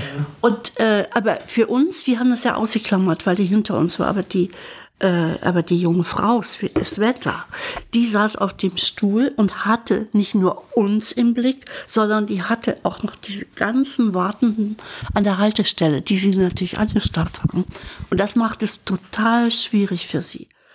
Und ähm, da muss man aber eben einfach äh, ja, das muss in den Griff kriegen, dass sie die anderen vergisst. Ja. Lieber Werner, du musst jetzt leider zu einer Ausstellungseröffnung. Es hat total viel Spaß gemacht, mit dir zu sprechen und ganz, ganz herzlichen Dank und gute Fahrt nach Berlin. Ja, vielen Dank, dass du uns interviewt hast. Und äh, ich fand auch bis jetzt das Gespräch sehr, sehr interessant und sehr spannend. Also vor allem, dass mal auch Fragen gekommen sind, die wir noch nicht beantwortet haben. Und ich wünsche euch jetzt mit Ute noch für die letzte halbe Stunde ja. noch weiter interessante Gespräche. Es wird ja spannend, ob ich alleine ohne dich reden kann. Ja. Ute kommt bestimmt nicht klar. Nee, nee die redet zu lange. Und sie hat keinen mehr, der ihr ins Wort fällt. Hast du eine Freisprechanlage? Also wenn, wenn Not am Mann ist, rufen ich wir dich einfach auch an. eine Freisprechanlage, ja. Okay. Gut, wir haben Werner Mahler verabschiedet. Werner Mahler ist jetzt auf dem Weg nach Berlin und geht zur Ausstellung der Meisterschüler von Arno Fischer. Wir haben zwischendurch die Gelegenheit genutzt und Ute hat uns ihr Archiv gezeigt und sie ist gerade dabei, das Archiv ihrer Modebilder aufzuarbeiten, was mich an einen sehr interessanten Punkt bringt. Nach vielen, vielen Jahren Pause, nachdem du ähm, sehr, sehr viel Magazinaufträge gemacht hast, nachdem ihr eure eigene Arbeit gemacht habt, habt ihr im Frühjahr des letzten Jahres, was das letzte? Diesen Jahres. Diesen Jahres war es. Du meinst das die, mit dem Archiv? Mit dem auf der FAZ. Ah, FAZ. das vor, vor einem Jahr. Genau, das war vor, vor einem Jahr. Jahr. Mhm. Und da habt ihr dann wieder Mode fotografiert. Aber es ist eine andere Form der Modefotografie, als wir sie gewohnt sind. Und anders auch, als du sie früher gemacht hast. Vielleicht magst du uns davon was erzählen. Also ich sehe schon Parallelen zu dem, äh, was ich früher fotografiert habe. Werner war ein bisschen liveiger in, in, in seiner Modefotografie. Ach so, das hat er ja auch gemacht. Da hat er vergessen, vorhin drüber zu sprechen, äh, weil er wahrscheinlich sehr viel weniger Mode fotografiert hat. Ich finde aber, der hat es super gemacht. Also es gibt ein paar ganz tolle, aber er hält damit immer so ein bisschen zurück. Ne? Äh, also ich sehe Parallelen zu diesen Fotos, die wir vom halben Jahr oder vor einem Jahr an der Elbe fotografiert haben. Und das war natürlich ein Wagnis. Ne? Also so nach 30 Jahren oder 29 Jahren wieder mal Mode zu fotografieren. Wir wussten ja auch hier, ob wir das noch so können äh, oder ob wir uns dann wiederholen. Oh, also es war so ein Wagnis. Aber wir hatten einfach von der, von der FAZ eine Carte Blanche bekommen. Das heißt, wir konnten machen, was wir wollten. Und das ist natürlich verlockend. Also das war das Ding, was uns wirklich echt überzeugt hat, dass wir nicht von außen noch irgendwelche Erwartungen zu bedienen hatten, äh, außer dass es richtig gut werden muss. Das war schon Druck genug, ja, aber wir konnten machen, was wir wollten. Und dann haben wir uns entschieden, ähm, mit der Großformat äh, zu fotografieren ähm, und in Schwarz-Weiß. Also das war ganz klar auch eine Entscheidung so für Porträts, porträthafte Modefotografie. Äh, wir haben nicht mit Models gearbeitet, sondern wir haben uns Leute gesucht, die wir in der letzten Zeit mal gesehen haben oder die zur Familie gehören. Zum Beispiel unsere Enkeltochter ist dabei, Mella. Die war damals 19 und ähm, die Tochter vom Direktor der Kunsthalle in Rostock, weil wir gerade in Rostock äh, unsere große Werkschau auch hatten und äh, dann von, von, von, von den Galeristen Springers, die Söhne, weil wir die äh, gerade fünf Wochen vorher auch irgendwo getroffen hatten. Von, äh, von der Kollegin von Ina äh, Schönburg, die Tochter und äh, unser ganz kleinen Enkelsohn, so, wir hatten einfach gesagt, wir fotografieren mit Leuten, die, die interessant aussehen, aber keine Modeposen äh, drauf haben. Ne? Was ich so interessant finde an diesen Fotos ist, dass sie auch klare Parallelen aufweisen zu der Art und Weise, wie ihr in der Kleinstadt fotografiert habt, wie ihr die Leute gruppiert habt. Und es ist ein ganz, ganz klarer Einfluss aus eurer freien Arbeit zu erkennen. Und die Bilder sind eigentlich alle Bilder. Also das, ich habe manchmal gedacht, das Einzige, was mich eigentlich stört, ist, dass die Klamotten ein bisschen zu schick sind. Dann wären es richtig, richtig gute Fotos. Und natürlich sind es gute Fotos, ja. aber das ist etwas, ähm, was ich sehr, sehr bewundere. Und habt ihr nicht Lust, sowas nochmal weiterzumachen? Ähm, also als wir das fotografiert haben, war das super. Ja, also wir haben schon gleich nach dem nach dem ersten drei vier äh, Fotos hatten wir das Gefühl, wir kriegen das hin und es macht uns unheimlichen Spaß. Und du sagst Schade, dass man die Klamotten so sieht. Natürlich waren die sehr präsent, weil es waren echt super Klamotten. Ja, es ist wirklich, die Pakete kamen überall aus der Welt her in diese Kleinstadt nach Werben an der, an der Elbe. Äh, und da waren wirklich die großen Designer dabei. Und es waren sehr auffällig ähm, gestaltete Sachen, wo ich dann schon ein bisschen Angst hatte, dachte, dass sie sich vielleicht so in den Vordergrund schieben. Aber wir hatten auch entschieden, dass die jungen Leute nicht geschminkt sind und auch kein, also die Haare so, wie sie sie sich frisiert haben, so haben sie sie auch tragen können. Ne? Also es war so, es hatte was Privates. Also es wirkte sehr persönlich und privat und es hatte aber auch was Aufgetüftes, ja, weil, weil die also so aussahen wie, ja, wie, wie eigentlich nicht von dieser Welt. Und dann kam uns die Idee, wir machen so eine Familienfeier. Man trifft sich einmal im Jahr, zieht das Schönste an, was man hat. Und das hat uns so geholfen, weißt du, auch über diese, diese sehr starken Klamotten äh, äh zum Gesicht zu kommen. Und, ähm, und als wir dann, als wir dann die Ergebnisse hatten, waren wir wirklich, also es, es gefällt uns gut, ja. Äh, wir mögen die sehr, aber wir würden vielleicht noch mal so eine Geschichte machen, aber nur mit Carte Blanche. Und das, glaube ich, kriegt man nicht zweimal. Ach, da bin ich mir gar nicht so sicher. Ich glaube, was, was so wahnsinnig ist, dass, dass man diese Vertrautheit, die ihr in den euren eigenen Arbeiten habt, also auch spürt. Und natürlich ist es eine ziemlich clevere Entscheidung gewesen, Leute zu nehmen, die ihr kennt. Dann braucht man diese Vertrautheit nicht aufzubauen. Und die können ja gar keine Posen. Die hatten ja gar keine mhm. Wahl, als ja. euch zu vertrauen. Und ja. sie wussten, ja. dass es eben nicht klamaukig sein wird. Und ähm, tatsächlich hat diese Arbeit was wahnsinnig Besonderes. Ich würde von da aus nochmal zurückkommen zur Kleinstadt. Also im Grunde habt ihr ja ganz ähnliche, also es gibt ein Arrangement in der Bushaltestelle bei den Modefotografien. Es gibt aber auch ein sehr berühmtes Arrangement in einer Bushaltestelle in der Kleinstadt. Ja. Und wie geht ihr da vor, wenn ihr plötzlich sowas seht? Ihr müsst ja erstmal eine Kamera aufbauen. Äh, wenn, wenn wir jetzt über Kleinstadt genau, reden, also über, über dokumentarische Fotografie, ja.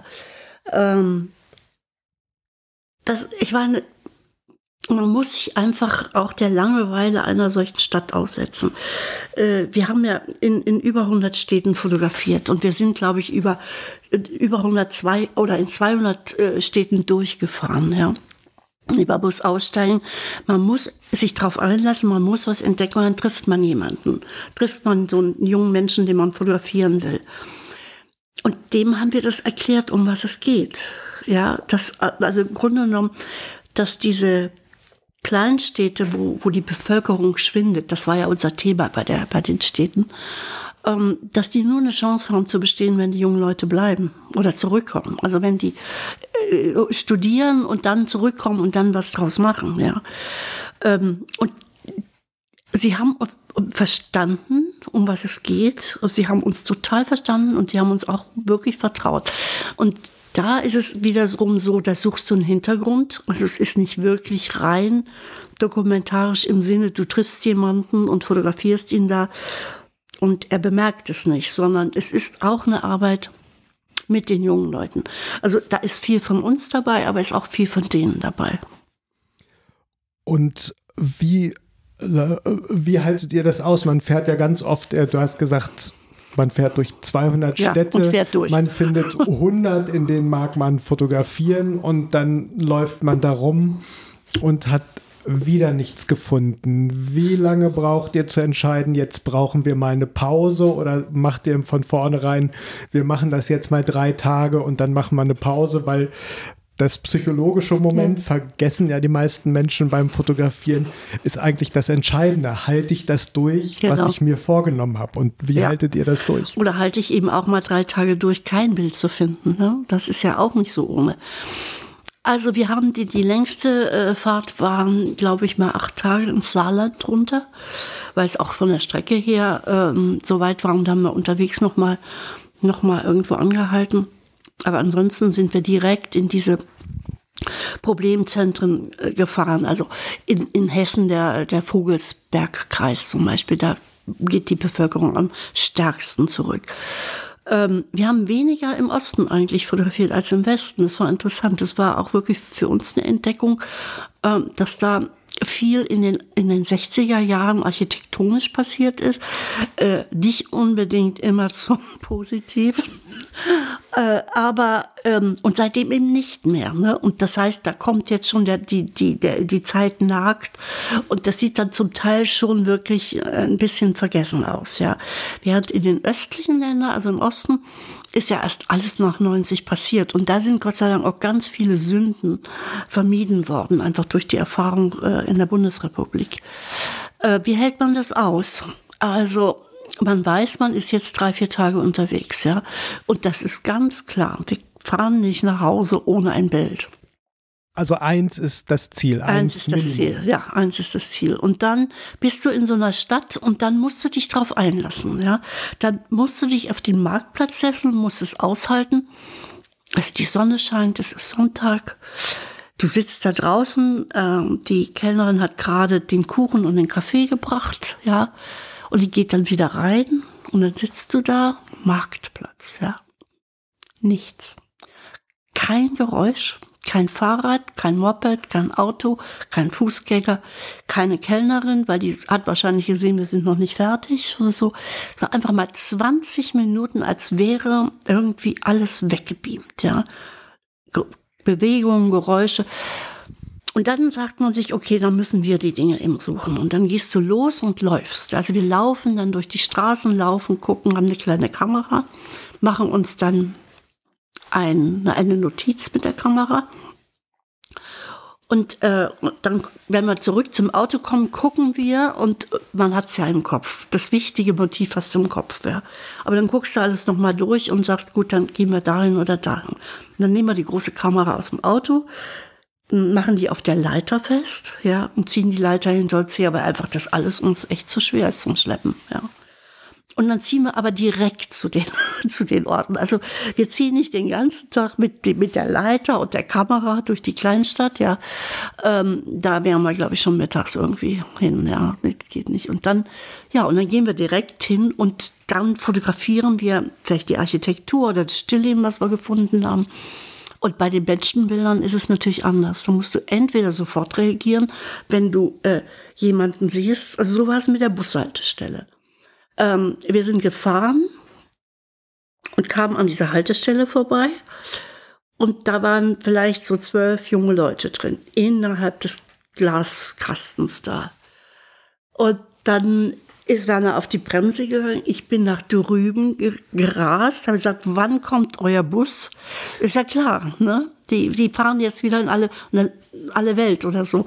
Und dann sagten die in fünf Minuten. Ich sage, vielleicht schaffen wir es. Ist es okay, wenn wir euch fotografieren, so wie ihr jetzt gerade wart? Und dann habe ich Werner ein Zeichen gegeben, der hat sofort die Kamera, also wir waren fast wie mit Kleinbild so schnell, ne? Und also von unserem Standpunkt aus, ja. Und dann haben wir dreimal oder viermal abgedrückt, dann kam der Bus. Dann waren sie weg.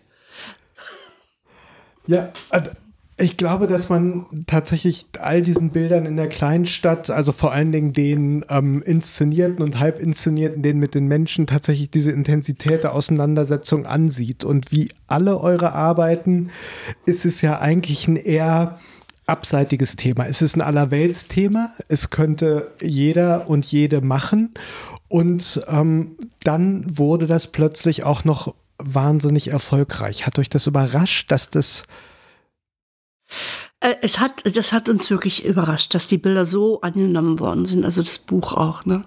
Weil ähm, es ist ja eine langweilige Geschichte eigentlich, weißt du, du siehst, ähm, du siehst Häuser, die irgendwie kurz vor Verfall sind, du siehst hässliche ähm, Entscheidungen in den Vorgärten, du siehst äh, ernste äh, verinnerlichte junge Leute.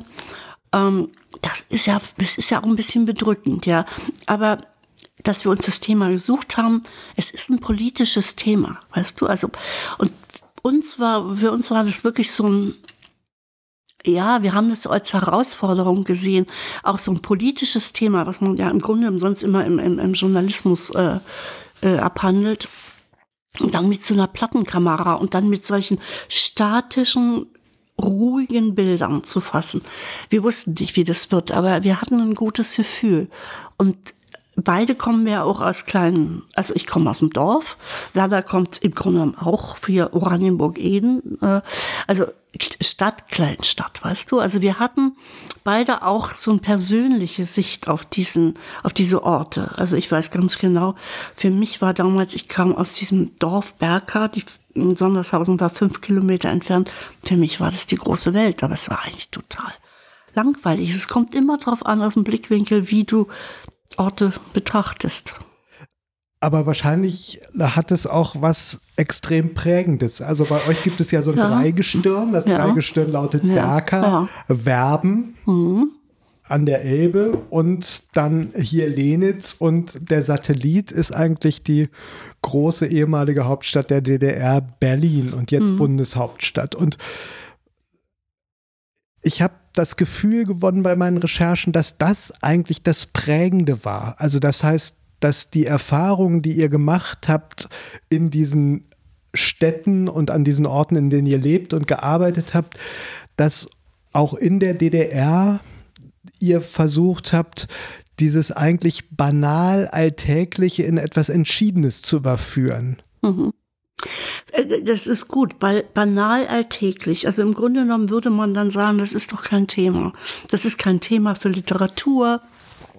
Das ist kein Thema für Malerei oder für Fotografie, weil es eben so, weil man es immer sieht und weil es nicht aufregend äh, ist. Äh, aber wenn du da was Wesentliches drin findest, weißt du, was wirklich auch drüber hinausgeht, äh, als nur eine Beschreibung dieses Ortes oder, oder der Person. Also wenn du so eine, so eine Stimmung kriegen kannst, die sich da, die du, die man da vorfindet, weißt du, ähm, dann interessiert es auch wirklich viele Leute. Das ist wirklich, äh, es hat uns überrascht, weil es sind, es geht, glaube ich, tiefer als in die reine Abbildung, ja. Und das, ich meine, wir haben uns ja äh, wir haben uns total angestrengt, jetzt nicht so eine Ästhetik des Verfalls zu zeigen. Das wäre ganz leicht gewesen. Und es wäre auch so leicht gewesen, wie alle architektonischen Scheußlichkeiten, die so am Sonntag und Sonntag passieren, mhm. äh, an, in, in, an den Fassaden oder so. Das wäre zu leicht und zu einfach gewesen. Also wir haben wirklich versucht, alles zu vermeiden, was denunziert äh, sondern wir, wir sind gefühlsmäßig, also emotional daran gegangen. Warum starren wir jetzt diesen Seidenschal in dem Schaufenster wirklich so unverhältnismäßig lange an? Okay, da ist die Fliege drauf, weißt du? Und diese Fliege ist schon eingesponnen. Das heißt, äh, das sieht man gar nicht, vielleicht nicht so richtig auf dem Bild, aber für uns war es ganz klar, eine Fliege, die von einer Spinne gefesselt wurde und das mhm. auf einem Seidenschal, weißt du? Und ähm, vielleicht ist das alles gar nicht wichtig, dass man das nicht sieht mit dem Spinnenfäden, aber man sieht die Fliege auf dem Seidenschal und das ist, das macht irgendwas mit einem, das Bild, also mit uns. Ähm, es ist toll, wenn es dann noch weitergeht und auch andere irgendwie darin was lesen können, ob sie das Gleiche lesen oder nicht. Da hat man ja eh keinen Einfluss drauf. Ne? Die Bilder laufen mhm. ja dann, die sind ja dann draußen und erwachsen. Mhm. Und wenn man ich, was mich auch gewundert hat also bei meinen Recherchen ist, dass ihr seid ja ähm, natürlich für mich schon, ähm, als ich studiert habe, namhafte Fotografinnen und Fotografen gewesen und ich kannte das Werk und bei Insidern wart ihr bekannt. Aber wenn ich mir hm, zum Beispiel den Medienverlauf der letzten zehn Jahre angucke, besonders seit eurer großen Retrospektive in Hamburg, die ja auch noch nach Den Haag und nach Rostock gewandert ist, ähm, seid ihr plötzlich überall auf der Agenda. Ich habe so das Gefühl, was immer ihr anfasst, bekommt eine riesengroße Öffentlichkeit und ähm, Verwundert euch das ein bisschen, wenn der, das Werk so lange und so groß ist, dass plötzlich in den, in den letzten Jahren vor allen Dingen die Dinge, die er dann quasi, entschuldige, als Alterswerk ja, ja. anpasst, ähm, ja. plötzlich so durch die Decke gehen? Ja. Also ein, einen riesengroßen äh, Anklang, da würde ich dir gern widersprechen, groß. Ja, und es bewegt sich auch immer noch in gewissen Kreisen. Ja, also äh, wir sind, wir sind noch wirklich noch nicht so richtig, so richtig bekannt. Aber so ist es halt. Ich meine, wenn du, wenn du mit, äh, wir waren in der DDR ziemlich erfolgreich und wir haben, wir haben auch ein gutes Gefühl mit unseren Bildern, weißt du, dass es echt war und dass es richtig war und das ist auch angenommen worden. Also wir waren in der DDR echt weltberühmt, ja. Und ähm, dieses, dann fängt 1990 äh, an und du klopfst an die Tür und sagst, hallo, mein Name ist Ute Mahler, ich bin Fotografin, ich würde Ihnen gerne mal was zeigen. Ähm, das kann man nur so machen, indem man es als Sport auch sieht, weißt du? Also so. Mhm. Und diese 30 Jahre haben immer noch nicht gereicht. Also wir sind immer noch, würde ich sagen, regional äh, gesehen sind wir bekannt mit unseren Arbeiten, aber nicht so richtig überregional in Deutschland. Naja, aber wenn du jetzt mal googelst, wie viele Videos es über euch gibt, Bestimmt. also dass ähm, der Guardian über eure Ausstellung in Den Haag an ein, eine ja. Rezension geschrieben hat, die, wie ich finde, ähm, sehr, sehr nachvollziehbar ist, wo sie eben genau das beschrieben haben, dass eure Mom Momente in diesem Dazwischen sind, was ich eben schon sagte, in, in dieser Entschiedenheit. Mhm. Das finde ich schon ähm, sehr, sehr bemerkenswert. Das passiert nicht vielen deutschen Fotografen. Ja, vielleicht hast du recht. Vielleicht hast du recht, dass es nicht vielen. Aber ähm, wie gehen wir damit um? Du, wir wissen genau, dass die, äh, dass unsere Arbeiten aus äh, aus der Zeit von 1990 gut und wichtig waren. Also so, also mhm. wir, wir, die stehen auch in keiner Konkurrenz, weißt du. Aber man, du weißt ja selber, wie das ist. Also dann, dann gibt's das Thema, was gerade besondere Aufmerksamkeit irgendwie bringt oder wie auch immer. Also wir, wir ruhen uns nicht, nicht, nee, wir, wir, wir gehen sozusagen von der Basis aus. Wir haben in, der, in den ersten äh, Jahren bis 1989 haben wir sozusagen die Basis für unsere Fotografie äh, gefunden. Äh, da haben wir uns nicht verkauft und nicht verbogen, weißt du? Ähm, und das nimmst du, wenn du, wenn du 40 bist und diese Erfahrung gemacht hast, dann nimmst du die einfach. Dann mhm. passiert das auch später nicht. Und vielleicht ist auch dieses wirklich, dieses ernsthafte, echte, was wir mit, mit diesem, oder reale, oder ja, dieses, was, um was es uns geht, ja, äh, vielleicht kommt das irgendwie, ähm, fällt das auf, ja. Mhm. Aber wie habt ihr die, die Pausen empfunden? Also nach, also nach der Gründung von Ostkreuz habt ihr, wir waren da ja äh, schon mal, also auch sehr viel für den Stern gearbeitet ja. und da ähm, kratzte es ja doch sehr viel mehr an der Oberfläche als in sowas wie Kleinstadt. Wie, wie hat, hat euch das in irgendeiner Weise irgendwie bewegt, dass ihr dachtet, wir müssen jetzt noch mal wieder was anderes machen? Oder wurde es auch irgendwann langweilig wie in der DDR? Also ich war unglaublich froh, dass ich so viele Chancen beim Stern gehabt mhm. habe. Also ich habe ja wahnsinnig viel, viel, viel äh, das Magazin gearbeitet. Und ich fand das großartig, nicht zu wissen, wo ich in drei Wochen bin. Mhm. Aber zu, sicher zu sein, in drei Wochen bin ich irgendwo. Mhm. Und dass ich Leute treffen konnte, äh, von denen ich mal ein Buch gelesen hatte oder deren Namen ich mhm. nicht kannte, also kennenlernen, weißt du. Und ich habe mich, ich habe mich da total reingestürzt, also richtig alles aufgesaugt und fand es großartig, ja. Äh, Werner hat ja Ostkreuz aufgebaut, hat weniger äh, äh fotografiert, aber ich habe mich da richtig, also in, in dieses journalistische richtig, richtig reingeknallt. Und dann gab es den, äh, gab's den Moment ähm, für mich, wo ich eine Serie bei Gruner und ja, es war nicht der Stern, es war so ein Monatsmagazin, äh, äh, eine Serie abgeliefert habe, die ich gut fand. Aber da war es das Problem, dass die Bildredakteurin, also es war klar, diese Autorin sollte es sein. Und diese Autorin hatte gesagt, sie macht die Geschichte nur mit mir. Okay. Und das war natürlich gegen, also das, das fand die äh, Bildchefin nicht gut. Mhm. Äh, weil, weil sie ist in der Position, dass sie sozusagen das Bild bestimmt. Ne? Und da hatte ich schon von Anfang an schlechte Karten. Aber das war eine super Woche, die wir da fotografiert haben. Und es sind auch gute Bilder. Und dann kam ich also nach Hamburg und es war ein ganz heißer Tag. Und ähm, kam auch noch ein bisschen ins Stau, habe dann von unterwegs angerufen, es wird ein bisschen 20 Minuten später, ich stecke hier im Stau und so, hm, alles, oh, kein Problem. Und dann kam ich an, also drei Stunden Fahrt, Hitze, weißt du, abgehetzt. Und ähm, ja, ach, dann, dann legen Sie doch den Karton dahin. So mit den Bildern und dann kein, nicht, kein Stuhl, kein Wasser angeboten, nichts. Es war, es war Programm, klar. Also ich, wenn, wenn du dir darüber im Klaren bist, wie das, was jetzt gerade so abläuft, läuft, kannst du dann auch besser mit umgehen, weißt du? Also sowas wünsche ich keinem jungen Fotografen. Also echt. Und dann, äh, dann habe ich gesagt, ich würde jetzt gerne was mal Wasser haben und mal kurz verschnaufen. Und dann sage ich, und wenn Sie Zeit haben, weil Sie, ne, dann zeige ich Ihnen gerne die Bilder. So, und dann habe ich sie so nach und nach gezeigt. Also nicht einfach im Karton hingelegt, sondern habe auch was dazu gesagt, aber wenig. Und, ähm, und da hatte ich das Gefühl, ich komme ganz gut raus aus dieser ziemlich äh, doch erniedrigenden Situation, mhm. weißt du. Und dann habe ich mir gedacht, das will ich nicht mehr. Also so eine Situation will mhm. ich nicht mehr haben. Ne?